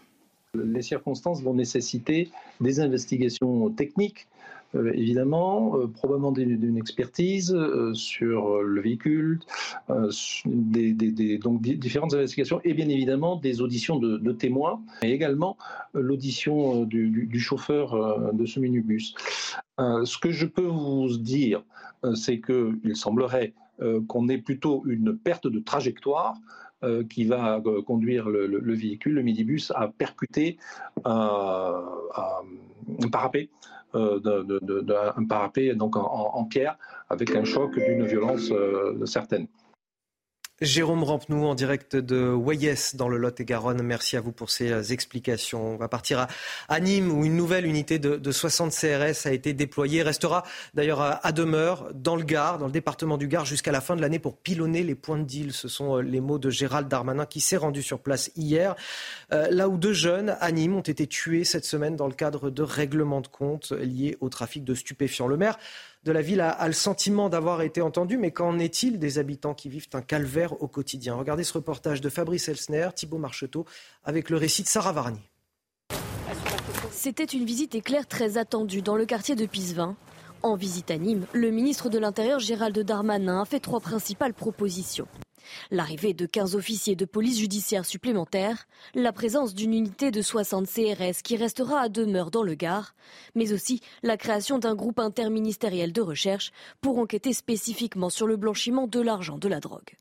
Lors de son déplacement dans le quartier de Pisevin, le ministre de l'Intérieur s'est dit comprendre la détresse de la population. Ils ont raison de demander de la part des pouvoirs publics, et notamment à l'État, une réponse ferme. Ils l'auront. Ils auront la police auprès d'eux et ils auront désormais des opérations systématiques pour que ce soit les trafiquants qui fuient et non pas eux. Des effectifs supplémentaires très attendus. Le ministre s'est aussi déclaré favorable à la demande du maire de Nîmes de rouvrir un commissariat dans ce quartier. Mais les habitants, eux, craignent les effets d'annonce. Si c'est pour 3-4 euh, jours, ça ne sert à rien. Il faut que la police reprenne un peu son droit sur les quartiers. Tous espèrent des résultats concrets. Depuis le début de l'année, le quartier de Pisevin a connu 11 tentatives d'assassinat. Alors Michel Taub, on sent les habitants un petit peu dubitatifs, ils ont des raisons de l'être? Alors, ils ont des raisons de l'être, mais apparemment Gérald Darmanin a, quand même entendu leur protestation, parce que dans un premier temps, il a envoyé la CRS 8 qui devait rester une semaine, et là maintenant il y a une compagnie de CRS qui est là pour toute l'année. Donc on voit bien que la pression populaire, j'ai envie de dire, et médiatique euh, sert à quelque chose. Après, euh, Lorsqu'on apprend que le maire de Nîmes est maire depuis 2001, c'est-à-dire depuis 22 ans, euh, moi, ça me fait toujours réfléchir. Mais encore ce quartier de Pisevin, il n'est pas là depuis une semaine. Les exactions, les violences, les crimes ne sont pas récents. Ça fait des années qu'il y a une situation absolument endémique de montée des violences. Et c'est vrai que je pense que, voilà, c'est bien de, jouer les sauveurs et les euros en venant euh, effectivement euh, déployer de nouveaux moyens. Mais pourquoi n'a-t-on pas agi plus tôt? Pourquoi n'a-t-on pas mis le paquet plus tôt? Et encore, cette critique ne s'adresse pas qu'à Emmanuel Macron et l'actuel gouvernement. Euh, ses prédécesseurs ont déshabillé la police et la justice. et donc voilà. Donc on est très en retard et les violences urbaines et le trafic de drogue ont pris une telle proportion que ça va être très très difficile de rattraper le retard. Très très difficile. Euh, est-ce qu'on a des moyens pérennes aussi à mettre en place? Parce que là, on, déploie des, compagnies de, CRS. On a déployé même le RAID en appui à la CRS 8 parce que ce n'était pas suffisant. Euh, on a des villes de l'axe méditerranéen entre l'Espagne et l'Italie qui sont de plus en plus touchées par ces euh, phénomènes de règlement de compte liés au trafic de, stupéfiants. Est-ce qu'on peut se permettre, comme à Marseille, comme à Nîmes, de déployer dans toutes les villes où ce genre de phénomène se produit, et c'est de plus en plus nombreux, des compagnies de CRS 8, le RAID, etc. Est-ce qu'il n'y a pas d'autres moyens peut-être plus pérennes, c'est-à-dire l'embauche de policiers, euh, le recrutement de policiers, l'envoi de policiers à demeure en permanence sur place, euh, qui soient plus efficaces que dépêcher des compagnies d'urgence, des urgentistes de la sécurité? Bon, d'abord, effectivement, il y a un phénomène de déplacement. Comme, d'ailleurs, le ministre l'a dit dans son intervention, comme la pression a été mise sur certains, dans certains départements, euh, ça s'est déplacé. dans le Gard, par exemple, voilà. deuxièmement, c'est une course sans fin. Euh, l'exemple des États-Unis qui a déployé des moyens militaires, militaires colossaux montre qu'il euh, n'est pas possible euh, vraiment uniquement de cette façon de, de, mettre, enfin de, Et on y vient quelque part parce qu'on a des unités d'élite hein, qui sont envoyées sur place. C'est plus. On y vient, Absolument. ce qui est assez étonnant quand même, et là où M. Darmanin est vraiment très fort, c'est que l'échec de sa propre politique lui sert de tremplin politique. C'est ça qui est absolument stupéfiant et incroyable. C'est-à-dire que là, ça ne fonctionne pas il a décidé euh, de taper dans les points de deal, de désorganiser les points de deal. Ça n'a pas comme effet de diminuer euh, la consommation de stupéfiants et ça n'a pas comme effet de diminuer les dégâts euh, créés par le trafic de stupéfiants, mais bien au contraire de les augmenter. Pourquoi? Parce que ça ne change rien à la consommation, par contre, ça engendre plus de règlements de compte. Et ça, c'est assez incroyable. C'est-à-dire qu'il est évidemment très éloquent, cet homme, il a une énergie incroyable, mais il utilise l'échec de sa propre politique pour dire, regardez, regardez, euh, je suis très fort, je vais agir de manière très ferme. Par ailleurs, il n'a pas tous les leviers, parce que le fait qu'il n'y ait pas de peine de prison pardon, pas de place de prison suffisante et qu'en plus le gouvernement, dont il est forcément solidaire, a décidé de diminuer la sanction qui est applicable aux gens qui consomment des stupéfiants, ça ne l'aide pas. Mais euh, il agit dans son domaine, cela ne l'empêche pas de dénoncer euh, la consommation de stupéfiants qu'il estime complice de ces trafics. Ah bah, sauf qu'il est membre d'un gouvernement qui a décidé ça. Il, a vu cette formule euh, lapidaire, la drogue c'est de la merde. Pour lui, effectivement, il n'y a pas de débat sur, sur, la question. Mais je pense que on ne pourra malheureusement pas éviter d'en arriver à des solutions américaines. On est face à quoi? À des mafias. Pour les résultats américains? On est face, Non, mais on est face à des mafias. Trafic de drogue et les morts que cela entraîne, ce sont des mafias qui les pilotent. Et c'est vrai que si on n'a pas une approche vraiment globale, moi, on, vous parlez des États-Unis, euh, euh, Guillaume, mais il y a un autre exemple, c'est l'Italie. L'Italie a lutté de façon efficace contre les mafias. Ça a coûté la vie, notamment avec des magistrats extrêmement courageux. Mais je pense encore une fois que les trafiquants de drogue, il faut les traiter comme des mafias. Et ça va supposer un investissement extrêmement fort. Deuxième point, je voudrais dire, il y a un scénario du pire. Moi, ma crainte, c'est si un jour, si un jour, vous avez des morts violentes comme il y a eu à Nîmes et à Marseille, dans 10, 15, 20 villes de France, Là, on va être complètement débordé. Parce qu'effectivement, les moyens que déploie. On ne peut pas indéfiniment envoyer la CRS voilà. le RAID dans toutes les villes, les villes moyennes. Exactement. Mais pareil, il, déploie, Gérald Darmanin, de façon effectivement très astucieuse, euh, des moyens également de police judiciaire, un groupe interministériel de recherche. Tout ça, c'est très bien. Mais encore une fois, si ça si touche ça se développe, c'est qu'il y a un marché. La consommation, il faut davantage la sanctionner dans ce cas-là. Ah ben ça, moi je suis évidemment d'accord. Ou alors il faut faire tout remettre à plat et changer de logiciel, parce qu'il faut quand même reconnaître que le tout répressif, pour le moment, n'a pas marché. Donc les Allemands, par exemple, qui envisagent de, légaliser le, cannabis euh, récréatif, est-ce que c'est une solution? Les Pays-Bas aussi, euh, le Portugal aussi a une politique très intéressante. Voilà, mais pour le ça, c'est pas pour demain matin. Pour le moment, à court terme, il faut effectivement la répression parce que la population demande de la sécurité, elle vit dans la peur, il faut que la peur change de camp et il faut reconquérir ces territoires par une présence policière massive. Apparemment, le message a été compris. Restons vigilants parce qu'il va falloir que tout cela se déploie très très rapidement à Nîmes, Marseille et dans d'autres villes qui sont touchées par ce trafic de drogue. Gérald Darmanin qui fera sa rentrée euh, politique ce week-end dans son fief de Tourcoing et dont les ambitions politiques pour 2027 n'ont pas échappé à Jean-Luc Mélenchon. Jean-Luc Mélenchon qui s'est exprimé à l'occasion des universités d'été de la France insoumise et qui cible euh, très directement le ministre de l'Intérieur. Le candidat commun de l'espace idéologique que représente l'urbanisme français, la jonction de la droite avec l'extrême droite, c'est M. Darmanin. C'est lui que nous aurons à affronter. car c'est lui qui porte le discours de la jonction. Et les autres finiront comme ont fini tous leurs comparses dans tous leurs pays, en qualité de bagages accompagnés. Ils se regrouperont, vous le verrez. C'est lui qui a mis en scène dans la parole officielle l'insulte islamo-gauchiste. C'est lui qui, avec Madame Borne, a dit la France insoumise ne se positionne pas dans le champ républicain. Alors moi, je pensais que la meilleure ennemie de Jean-Luc Mélenchon, c'était Marine Le Pen. Finalement, ça a l'air d'être Gérald Darmanin. Euh, bah, l'auteur de cette fameuse phrase "La police tue" euh, a face à lui un ministre de l'Intérieur qui s'appelle Gérald Darmanin et qui, quand même, sur le régalien, euh, d'ailleurs, je le trouve souvent bien trop seul dans la Macronie, a au moins une parole qui est forte. Donc, ça ne m'étonne pas qu'il le prenne pour comme son adversaire principal. Surtout que demain, Gérald Darmanin fait sa grande rentrée politique euh, à Tourcoing et que c'est quand même dans la Macronie l'événement majeur euh, de cette rentrée. Mais c'est vrai que c'est pas anodin le fait que ce soit le ministre de l'Intérieur, le chef de la police en fait, euh, le, premier flic de France qui soit ciblé par Jean-Luc Mélenchon quelque part. Non, mais il y a beaucoup de théâtre là-dedans. Le décryptage de cette intervention de M. Mélenchon, c'est qu'il craint lui-même d'être victime de l'ostracisme qui ne visait jusque-là que la droite populiste, c'est-à-dire euh, le Rassemblement national mise hors jeu de la République. Si désormais, dès lors que M. Euh, Darmanin parle, on agite euh, de l'encens pour dire bah, des rétros, vous n'êtes pas républicain, bon, c'est très gênant pour M. Mélenchon qui se prend lui-même pour la République. Le deuxième décryptage, c'est que tout ça était vraiment un théâtre. C'est-à-dire que M. Mélenchon craint en quelque sorte que les voix populaires soient prises euh, par M. Darmanin qui ferait lui-même une OPA sur les voix populaires qui ont été captées par la droite euh, populiste. Mais enfin, M. Darmanin, euh, il peut toujours essayer de récupérer les voix populaires. Elles sont déjà chez Marine Le Pen. Donc M. Darmanin se plaint de ne pas avoir les voix, des voix des, des, ouvriers, des employés, et M. Mélenchon fait comme si son électorat était toujours les, envoyés, les employés et, et des employés pardon, et des ouvriers. Mais en fait, il y a quelque chose comme ça d'une comédie quand même. Allez, 8h15 sur CNews, c'est l'heure du rappel de l'actualité et c'est avec vous Marine Sabourin.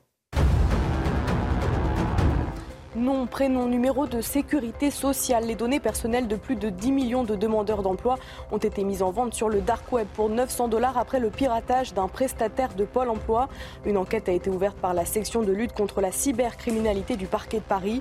Pôle emploi appelle les usagers à la plus grande vigilance et de ne pas hésiter à contacter leur conseiller ou d'appeler le 3949 en cas de doute. À Orléans, les 600 militants anti-bassines refusent de quitter l'agence de l'eau et ce malgré des négociations hier soir avec la préfète du Loiret. Le convoi de l'eau a annoncé son intention de rester sur place jusqu'à l'obtention d'un moratoire sur les projets de bassines qu'il conteste. Une partie de la délégation a pris la route hier soir en direction de Paris une journée de revendication est attendue. Et puis les syndicats appellent à la mobilisation le 13 octobre pour évoquer la question des salaires, de l'égalité homme-femme et de l'environnement. L'intersyndicale s'est réunie hier et publiera un communiqué lundi. L'enjeu pour les principaux syndicats est aussi de continuer à se montrer unis après plusieurs semaines de mobilisation contre la réforme des retraites, alors que plusieurs importantes négociations vont s'ouvrir avec le patronat et le gouvernement, notamment sur l'assurance chômage et sur les retraites complémentaires. À l'approche de la rentrée scolaire, les dégâts des émeutes qui ont touché le pays il y a maintenant deux mois se font toujours sentir. Euh, cinq établissements ne pourront pas rouvrir leurs portes euh, d'ici euh, deux semaines, dont deux établissements, deux écoles pour la seule commune de La Verrière dans le département des Yvelines. Les élèves devront être répartis dans d'autres écoles. quant au montant des réparations, vous allez le voir, il est colossal. Le reportage est signé Florian Paume et Régine Delfour. À quelques jours de la rentrée, cette école élémentaire à la Verrière dans les Yvelines est inaccessible. Des scellés sont posés, une enquête judiciaire est en cours.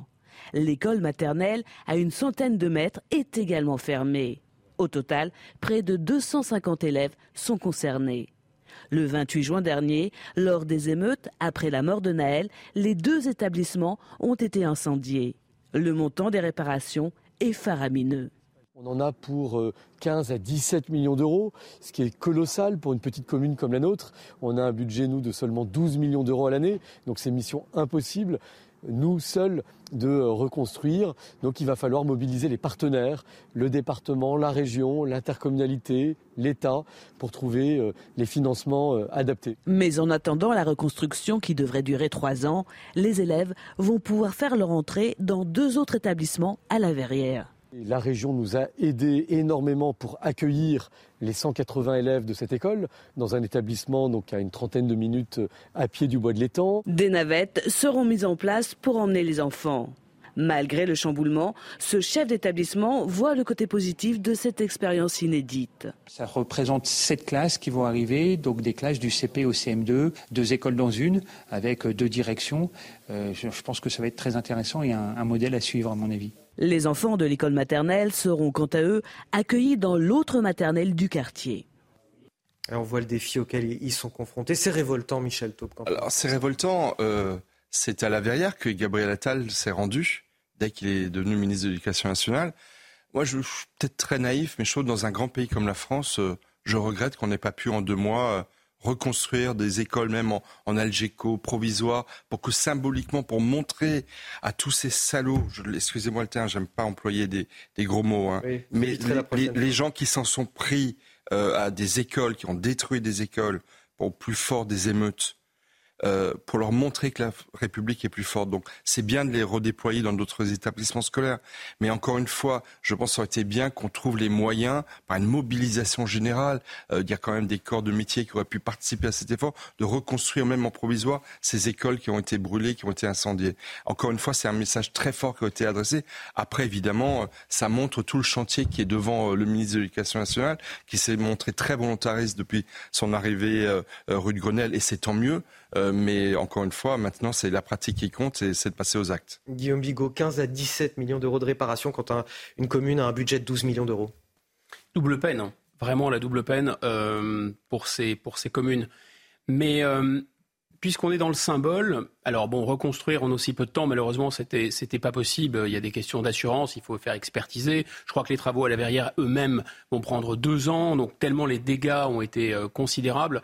En revanche, peut-être, c'est la mode un peu des cagnottes. Le gouvernement aurait pu euh, dire que euh, symboliquement, des saisies de drogue, euh, on a évoqué aussi cette piste, c'est même le chef de l'État lui-même. Ah, mais évidemment, c'est uniquement de manière déclamatoire et verbale de saisir, enfin de, de stopper des, des aides sociales.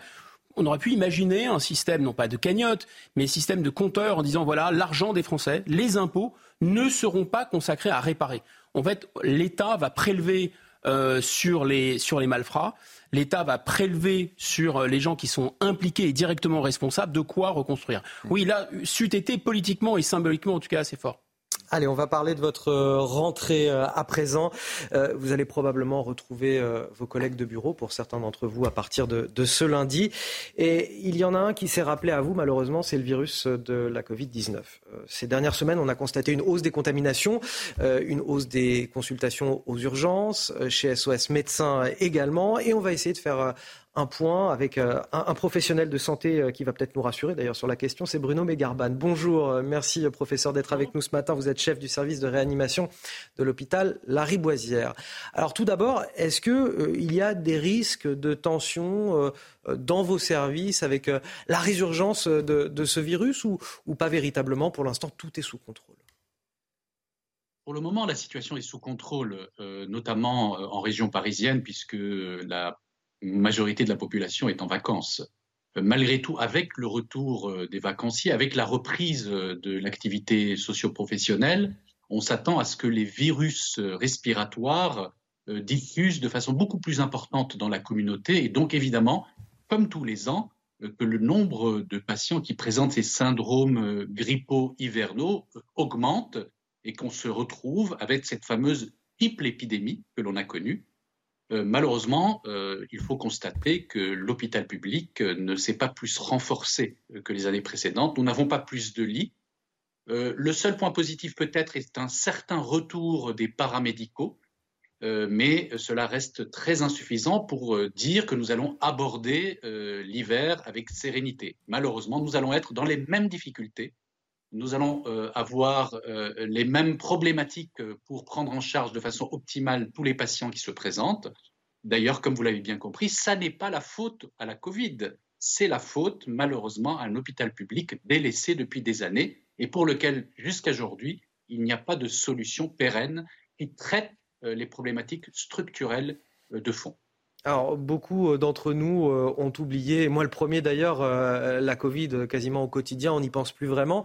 Mm. cet été, on nous parle de, de ce nouveau variant Eris. Qu'en est-il? Est-ce qu'il est, en quelques mots bien sûr, est-ce qu'il est plus virulent? Est-ce qu'on doit s'en inquiéter? Alors non, c'est un euh, sous-variant de la famille des Omicron, donc il ressemble à peu près au, variant précédent. Simplement, effectivement, il a acquis deux mutations qui lui permettent essentiellement euh, de gagner en termes de contagiosité et surtout d'échapper à l'immunité euh, qui a été acquise suite aux précédentes infections et suite à la vaccination qui commence désormais à dater de plus de six mois. Euh, il n'y a pas, à l'inverse, euh, avec les données actuelles, de crainte d'une augmentation de la virulence euh, liée à ce variant. En fait, c'est un phénomène que l'on attendait, c'est-à-dire lorsque l'on renforce l'immunité collective, eh bien le virus qui lui n'a pas disparu et qui ne disparaîtra pas de sitôt, eh bien cherche en, en mutant la possibilité de ne plus être reconnu par cette immunité pour pouvoir contaminer de plus en plus de personnes. Mais cette euh, ce gain de contagiosité euh, se fait généralement sans gain euh, de virulence. Merci, professeur. Le attendu sera le même. Merci à vous, professeur Bruno Mégarban, chef du service de réanimation de l'hôpital Larry Boisière. On va parler de l'actualité internationale désormais avec vous, Harold Iman. Au Niger, la junte qui vient d'exiger l'expulsion de l'ambassadeur français à Niamey, Sylvain Ité. Paris a, rejeté cette demande, estime que les putschistes n'ont pas autorité pour une telle requête. Les tensions qui sont en train de s'aggraver considérablement dans le pays. Alors Paris refusera bien sûr, comme euh, elle a toujours refusé, euh, d'accréditer un ambassadeur auprès du gouvernement putschiste. Et donc même le moindre contact entre des officiels français et ces putschistes euh, est interdit. Et apparemment, les putschistes avaient invité, comme ils disent, Sylvain Ité à se rendre dans leur ministère occupé.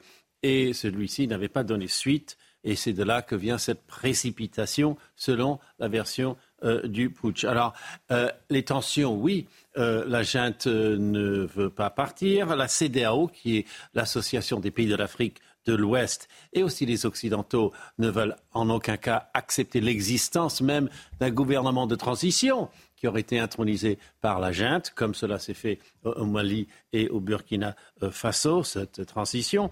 Et euh, donc, on, se braque et on se prépare à une intervention militaire chapeautée par la CDAO et non pas du tout par la France. CDAO, où il y a évidemment euh, le vaisseau amiral qui est le Nigeria, pays gigantesque et puis aussi le Sénégal, la Côte d'Ivoire, le Bénin et d'autres qui euh, veulent aussi contribuer des troupes. Donc on reste dans cette espèce de euh, blocage parfait puisque euh, le président constitutionnel Mohamed Bazoum refuse, lui, de signer, c'est là ce qui est crucial, il a refusé de prendre son stylo et de signer quoi que ce soit. Et donc le moindre, la moindre des choses, c'est que Paris suive son exemple et refuse le moindre contact officiel avec les putschistes. Harold Iman, notre spécialiste des questions internationales. Messieurs, je vous propose de rester avec moi pour la prochaine demi-heure. On va continuer à commenter ensemble l'actualité.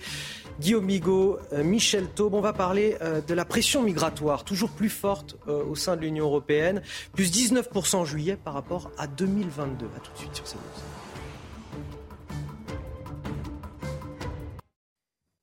De retour dans votre matinale week-end sur CNews, il est 8h30. Voici les titres de votre journal. À la une, la pression migratoire toujours plus forte aux frontières de l'UE plus 19% en juillet par rapport à, 2022. Ce sont les derniers chiffres de l'agence Frontex que nous vous donnerons en détail. Dans ce journal, le gouvernement français qui est bien sûr attendu au tournant avec une loi sur l'immigration prévue à l'automne. Alors que les écoles rouvrent leurs portes dans moins de deux semaines, il manque environ 6000 chauffeurs de bus scolaires sur l'ensemble du territoire. Certains maires de petites communes décident même de prendre le volant pour pallier la situation. Notre reportage à suivre. Près d'une infirmière sur deux qui quitte l'hôpital après 10 ans de carrière, c'est le résultat d'une enquête de l'adresse menée sur 30 ans. Conséquence directe des conditions de travail qui se dégradent toujours plus. On en parle ce matin avec l'un de leurs représentants. Mais tout d'abord, on commence avec ce récit à peine croyable. Euh, un homme alcoolisé au volant qui refuse d'obtempérer. Alors, messieurs, vous allez me dire, les refus d'obtempérer, c'est quotidien, c'est quasiment chaque heure dans notre pays. Ça, on le sait. Voilà. Ce qui est plus étonnant et accablant d'ailleurs, c'est le récit de la fuite de cet homme entre Rennes et Nantes. L'homme a, volé plusieurs véhicules, provoqué plusieurs accidents, heureusement euh, sans causer de, victimes, sans faire de victimes. Manque de chance pour lui, il finit par euh, s'emparer du véhicule banalisé d'un gendarme. Il est évidemment interpellé. La suite de l'histoire, c'est avec Michael Chailloux. L'épopée rocambolesque débute par un refus d'obtempérer sur la nationale 137 entre Rennes et Nantes. Le conducteur alcoolisé ne tient pas compte des injonctions des gendarmes, il repart à bord de sa 307. 15 km plus loin, il tombe en panne, appelle le garagiste le plus proche, à qui il vole le véhicule utilitaire pour poursuivre son périple. Le voilà sur les routes départementales de Loire-Atlantique quand il percute une voiture par l'arrière. Les gendarmes sont alertés. Sur la commune de Blain, il perd le contrôle gendarme dans une voiture banalisée s'arrête pour porter secours. Là encore, le chauffeur en profite pour lui dérober son véhicule. Mais la C3 est géolocalisée. Le mouchard permettra l'interpellation du chauffard dans son appartement de Nantes, dont il avait fracturé une vitre car il n'avait pas ses clés. Déjà connu pour des infractions au code de la route, l'individu incriminé fait l'objet d'une obligation de quitter le territoire français. Un récit euh, rocambolesque, mais surtout accablant, Guillaume Bigot. Certains ont vraiment euh, confondent des jeux vidéo type euh, GTA et la réalité. Le problème, c'est qu'un véhicule lancé à pleine vitesse, c'est une arme. Et donc, c'est extrêmement dangereux. Là, on n'est pas passé très très loin du drame. Et c'est la raison pour laquelle aussi, parfois, les forces de l'ordre sont obligées de neutraliser des gens qui sont au volant de véhicules et qui refusent d'obtempérer. Quand, quand, on écoute ce, ce sujet, on, peut avoir envie de sourire euh, par ce, récit complètement euh, absurde. Je pense que quand on est policier et qu'on entend ça, on rit jaune, par contre. Parce que ah, quand on voit le nombre de policiers blessés euh, dans les refus d'obtempérer, il n'y a pas de quoi sourire. les 25 000 refus d'obtempérer par an, c'est 70 refus par jour. 70 hmm. policiers ou gendarmes qui sont mis en danger par ce refus d'obtempérer. La deuxième chose que, je voudrais dire, je suis désolé, mais euh, si le jeune Naël n'avait pas refusé d'obtempérer 20 minutes avant de mourir fin juin à Nanterre, il ne serait pas mort. Et ce que je veux dire, je dis cela parce que le refus d'obtempérer, le refus d'obtempérer, c'est à la fois le symbole d'une société complètement laxiste où le, le respect de l'autorité a complètement disparu pour des millions de nos concitoyens. Ça, c'est la première chose. Et la deuxième chose, c'est que le refus d'obtempérer peut tuer. Le refus d'obtempérer peut tuer.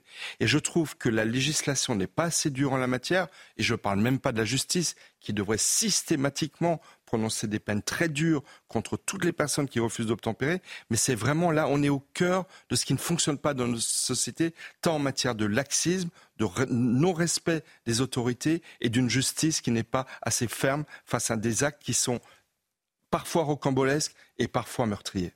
Alors, les refus d'obtempérer sont commis par de nombreux types de personnes. Là, en l'occurrence, il s'agissait de, quelqu'un qui était soumis à une obligation de quitter le territoire français par ailleurs. Mais vous savez qu'il y a une, euh, une, interprétation maintenant de ce terme d'obligation. Normalement, quand l'État, tous les États du monde d'ailleurs, vous font une obligation, euh, le terme veut bien dire ce que ça veut dire, je vous invite chacun à consulter un dictionnaire, l'obligation de quitter le territoire français, n'est plus vraiment une obligation. Puisque la plupart C'est une injonction, euh, oui, encore. Une, invitation, un conseil, euh, sauf dans le cas où il y a des actes délictueux, le ministre nous l'a promis.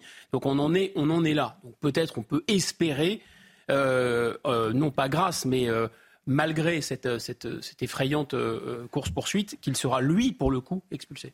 Les chiffres fournis ce mois-ci par l'agence Frontex, la pression migratoire qui s'accentue toujours plus aux frontières de l'Union européenne.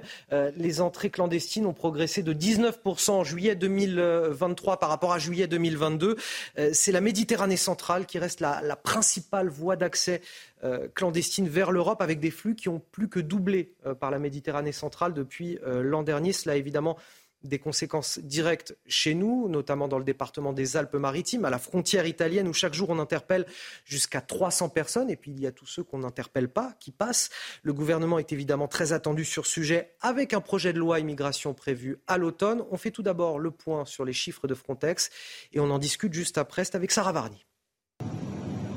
Au cours des sept premiers mois de l'année, le flux migratoire clandestin en direction de l'Union européenne a augmenté, plus 13%, soit plus de 176 000 passages irréguliers détectés par Frontex. La principale voie migratoire reste la Méditerranée centrale. Le nombre de traversées irrégulières y a plus que doublé, plus 115% par rapport à l'an passé sur la même période, soit près de 90 000 passages détectés. Un itinéraire qui représente plus de la moitié des traversées irrégulières vers l'Europe, alors que les autres routes migratoires ont-elles diminué en 2023. Le seul mois de juillet a atteint des chiffres records. Près de 42 700 passages clandestins ont été détectés aux frontières extérieures de l'Union européenne, soit une hausse de 19% sur un an, le plus élevé depuis mars 2016.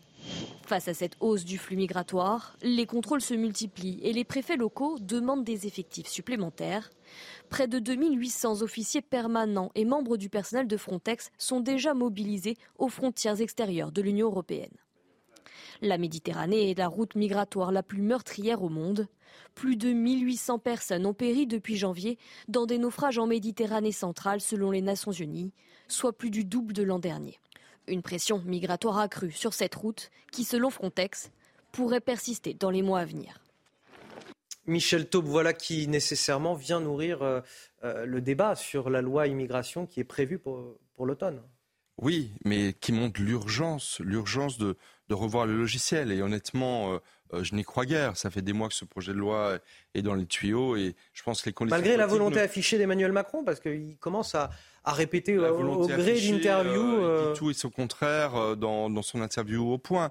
non, mais je pense que cette pression migratoire, elle, elle explose. On annonce depuis des mois, des années qu'elle va exploser. Mais là, elle explose. Elle explose notamment parce qu'il y a des événements comme au Niger. Lorsque vous avez des coups d'État comme au Niger, qu'est-ce qui se passe? Vous avez des Nigériens qui prennent la route pour aller vers, euh, vers l'Europe. Pourquoi? Parce qu'en Tunisie, euh, la Tunisie subit ce que l'Europe subit depuis longtemps, c'est-à-dire elle-même une très très grosse pression.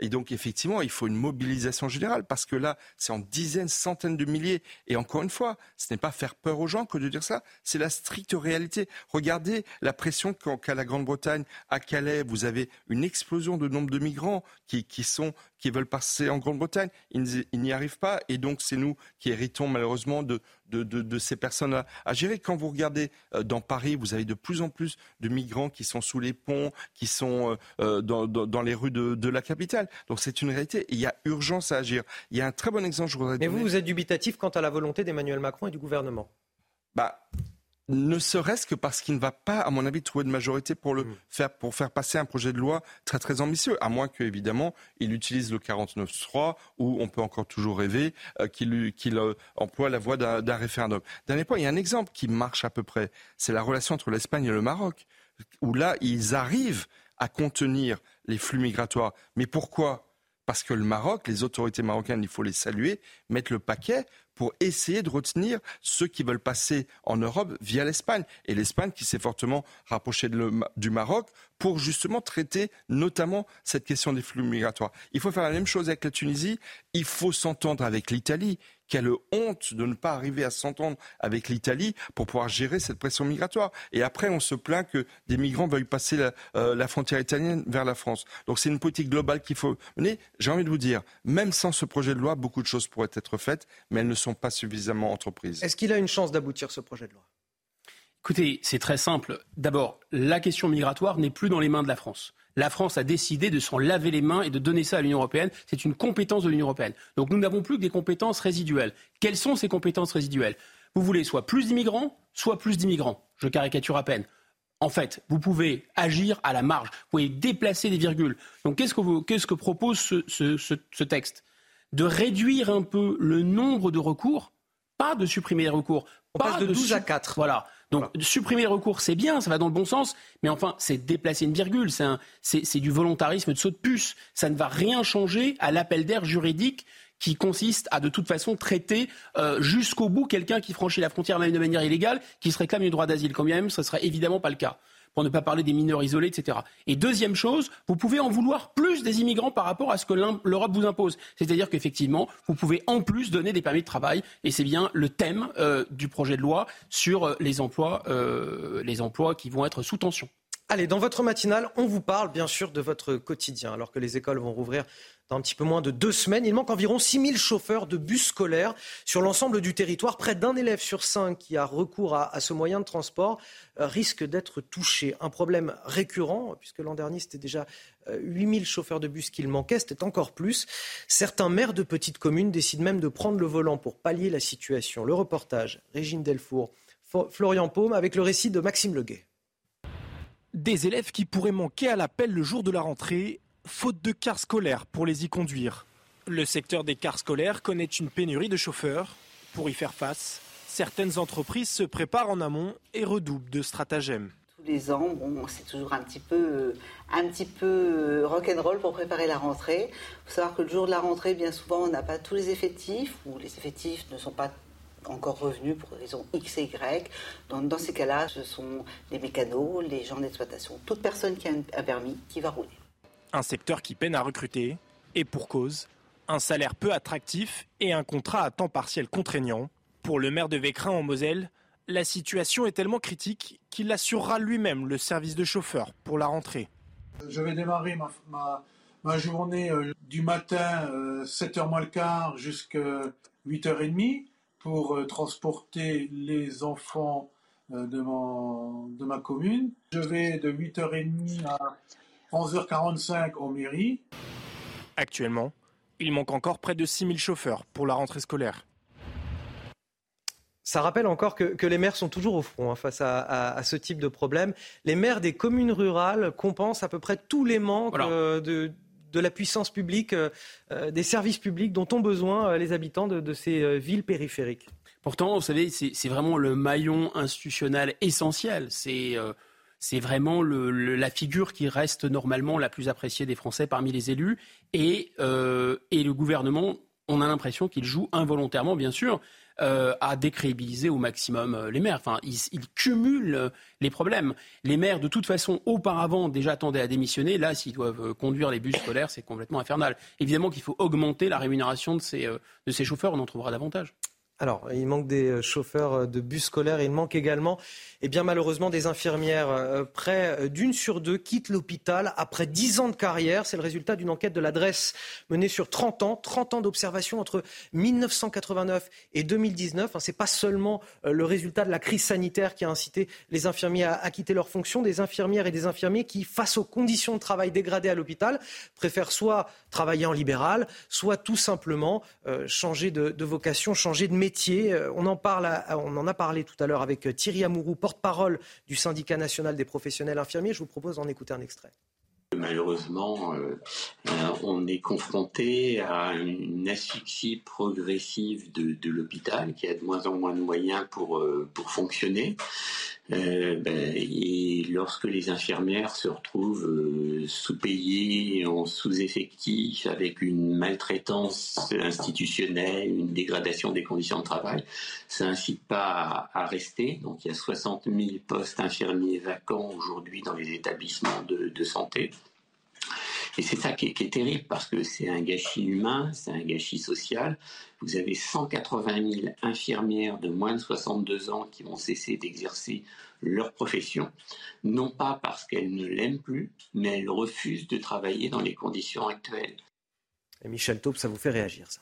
Ah oui, mais c'est la France va mal parce que tous les métiers importants, moi je considère être les plus nobles, 60 000 infirmiers qui manquent, 6 000 chauffeurs de bus qui manquent, combien de milliers de profs qui ne sont pas en rendez-vous, des recrutements de policiers qui sont difficiles dans les concours de, recrutement de, policiers. Euh, il y a vraiment un problème de reconnaissance salariale des conditions de travail, mais j'ai envie de dire aussi culturelle. Ce sont des métiers de, de direct, ce sont des métiers de terrain, ce sont des métiers extrêmement vitaux. Et la France, les Français ont du mal à les reconnaître. Donc il faut vraiment, ça, ça serait une priorité pour une grande rentrée euh, de, que notre chef de l'État nous annonce pendant quelques jours. Là, il y aurait une mobilisation pour véritablement euh, sauver la situation. Parce qu'encore Il réclame, c'est un plan Marshall pour l'hôpital. Mais oui, mais pareil pour les chauffeurs de bus. Vous vous rendez compte, 6 000 chauffeurs de bus, ça veut dire euh, des dizaines de milliers d'enfants qui ont du mal à aller à l'école. Il faut absolument réagir au plus vite sur ces points-là. Allez, 8h45 sur CNews, c'est l'heure du rappel de l'actualité et c'est avec vous Marine Sabourin. cet accident de minibus à Way dans le Lot-et-Garonne hier aux alentours de 18h. Le bilan fait état de 8 victimes, dont 7 jeunes âgés de 10 à 14 ans. Selon un bilan provisoire, 4 personnes sont en urgence absolue. Ce car transportait des mineurs du centre de loisirs L'Arial de Somméjean. Une cellule psychologique a été ouverte hier soir. Un nouveau traitement contre la bronchiolite destiné aux nouveau-nés disponible à partir de mi-septembre. Une injection unique sera effectuée dans le muscle et pourrait être administrée dans les établissements de santé, sur commande dans les pharmacies. Chaque année, la bronchiolite touche près de 30% des enfants de moins de 2 ans, soit 480 000 cas par an. Et puis en basket, les Bleus ont pris l'eau face à la pression canadienne 95 à 65. L'équipe de France n'a tenu que 2-4 temps dans ce premier match des mondiaux, alors que les Bleus n'accusaient que 3 points de retard à la pause. Les Français ont complètement craqué pendant les 20 dernières minutes. Après cette défaite, la France affrontera la Lettonie demain à 15h30. Allez, on ouvre une page internationale avec Harold Iman. On va parler de Moscou, qui nie avoir ordonné euh, l'assassinat du chef du groupe Wagner, Evgeny Prigogine, décédé lors du crash de son avion entre Moscou et Saint-Pétersbourg. C'était mercredi dernier. Les milliers de paramilitaires euh, de la milice Wagner sont désormais sommés par décret présidentiel de prêter serment, comme le font les soldats de l'armée régulière. Ils devront notamment jurer fidélité et loyauté à la Russie et suivre les ordres de la hiérarchie militaire. Harold Iman, est-ce véritablement la, la fin de l'aventure de la milice Wagner? Oui, ce chapitre post-Wagner euh, se déroule sous nos yeux. Déjà, Wagner a quitté l'Ukraine, où euh, elle a été une des rares formations russes à avoir remporté la victoire de Bakhmut, peut-être une victoire à la Pyrrhus, mais quand même, ils ont pris la ville face à une résistance acharnée. Il reste quelques milliers de Wagner en Biélorussie, au Bélarus quel sera leur avenir? Certains parlent de formateurs pour l'armée euh, bélarusse. Euh, d'autres euh, pensent qu'ils vont tous partir par la suite, on ne sait où. il y a ceux qui vont jurer allégeance à l'État russe, car théoriquement, ils n'étaient pas des soldats russes, bien que cela fait des mois et des mois qu'on les considère comme tels en tout sauf droit. Et puis il y a ceux en Afrique. Qu'est-ce qu'on fait de ceux en Afrique? Ils sont euh, au moins deux ou trois mille. Euh, c'est assez changeant. Et qu'est-ce qu'ils font en Afrique? Pas seulement la guerre, parce que de temps en temps, ils se battent avec euh, des djihadistes, mais ils exploitent l'or, ils exploitent l'argent, ils exploitent les diamants, ils exploitent le bois. Et ils ont des sociétés contractantes qui font tout ce travail sous leur gardiennage. Et donc, c'est un juteux héritage pour celui qui voudrait les reprendre. Peut-être que euh, Yevgeny Prigogine a essayé de consolider tout ça en faisant sa tournée la semaine dernière en, Afrique. Ça n'a évidemment pas fonctionné. Et donc maintenant, on va rediviser euh, ce butin de euh, Wagner à des gens qu'on aura identifiés et qui seront certainement adoubés par le pouvoir, par le Kremlin. Harold Iman, comme chaque semaine dans la matinale week-end de CNews. On va partir du côté des États-Unis. Un mot sur cette euh, fameuse photo de Donald Trump, ce, mugshot, cette photo d'identité judiciaire dans le cadre de sa quatrième inculpation. Peut-être que vous l'avez vu passer cette photo, messieurs. Sachez que les équipes de l'ex-président américain euh, n'ont pas perdu de temps. Elles l'ont déjà transformé en, arme marketing pour la présidentielle de 2024. T-shirt, tasse à café. Ah ben on est aux États-Unis, hein, ça marche comme ça. Euh, Pardon, Harold Iman, euh, je ne veux pas stigmatiser les Non, non je n'ai pas acheté le t-shirt. Et puis pour, pour Canette ou autocollant, son nouveau portrait remporte un, grand succès auprès des, des, Trumpistes, des fans de Donald Trump. Les images sont commentées par Sarah Fenzari.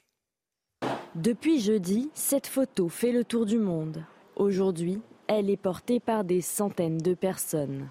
Pour Donald Trump et ses opposants, ce cliché judiciaire est une véritable arme de communication politique en vue des présidentielles en 2024. Il vend tout, alors pourquoi pas des t-shirts? Tête légèrement penchée vers l'avant, regard très dur, voire agressif, en signe de défiance. Le mugshot du 45e président des États-Unis, immortalisé pour l'histoire par les services du shérif d'Atlanta, amuse les Américains. Je trouve ça drôle. À la seconde où j'ai vu cette photo, j'ai su que les presses à t-shirt allaient devenir folles parce que c'est juste drôle, comme c'est fou. Il ressemble à un méchant de bande dessinée. C'est comme s'il était figé dans le temps. Et de son côté, l'équipe de campagne Trump 2024 a aussitôt surfé sur la tendance en lançant un appel à chaque patriote. 47 dollars de contribution pour une nouvelle levée de fonds du candidat républicain, avec en échange le fameux t-shirt. Pour rappel, l'ancien président a été inculpé à quatre reprises pour l'affaire Stormy Daniels, le recel de documents, les émeutes du Capitole, ainsi que la tentative de manipulation de la présidentielle 2020 en Géorgie. Bon, c'est vrai, messieurs, qu'il a un air sacrément patibulaire hein, sur la photo.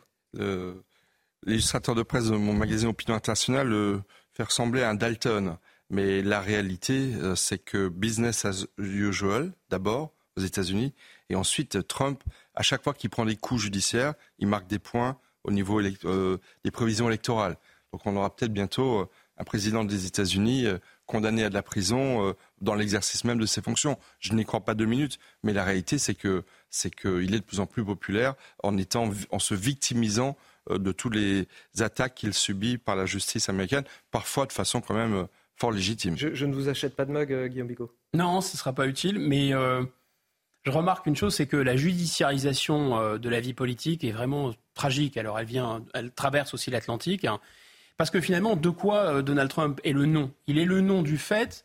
Euh, vous savez, c'est Hillary Clinton qui avait parlé du, panier des déplorables pour parler de ses adversaires.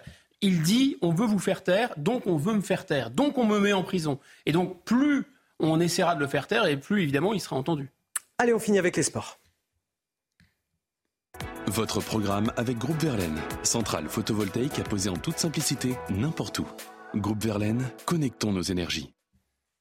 On revient sur cette polémique en Espagne où le président de la Fédération espagnole de football qui refuse de démissionner, euh, Luis Rubiales, qui a embrassé de force l'une de ses joueuses, les 23 joueuses de l'équipe nationale d'Espagne ont annoncé qu'elles refusaient de rejouer à nouveau pour la sélection sous la direction actuelle de la fédération. Explication sur place en Espagne de Frédéric Traini, notre correspondant.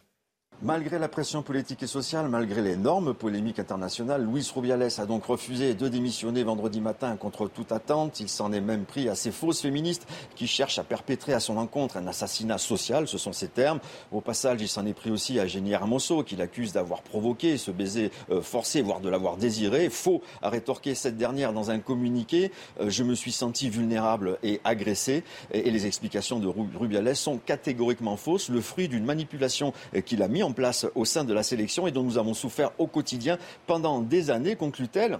Les autres 22 euh, euh, championnes du monde ont publié un communiqué euh, en prenant la défense de leur coéquipière, un communiqué signé par 50 professionnels féminines qui annoncent vouloir boycotter la sélection tant que Rubiales et la structure actuelle dirigeante resteront en place. L'impact est énorme. Des manifestations ont eu lieu devant le siège de la Fédération espagnole de football vendredi soir. Et dans un pays où la lutte contre les inégalités sexistes reste très rude, l'imposition de Rubiales semble intenable. Vous avez regardé votre programme avec Groupe Verlaine. Isolation thermique par l'extérieur avec aide de l'État. Groupe Verlaine, connectons nos énergies. Messieurs, quel bel écrin pour euh, la matinale week-end que ce studio euh, Belmar dans le 15e arrondissement de, Paris. Ah On est très heureux de, s'y retrouver et euh, d'accueillir ainsi nos téléspectateurs. Je vous retrouve demain, messieurs, pour commenter toute l'actualité. Merci de m'accompagner encore une fois. Vous restez avec nous sur CNews. Tout de suite, l'heure des pros avec Florian Tardif.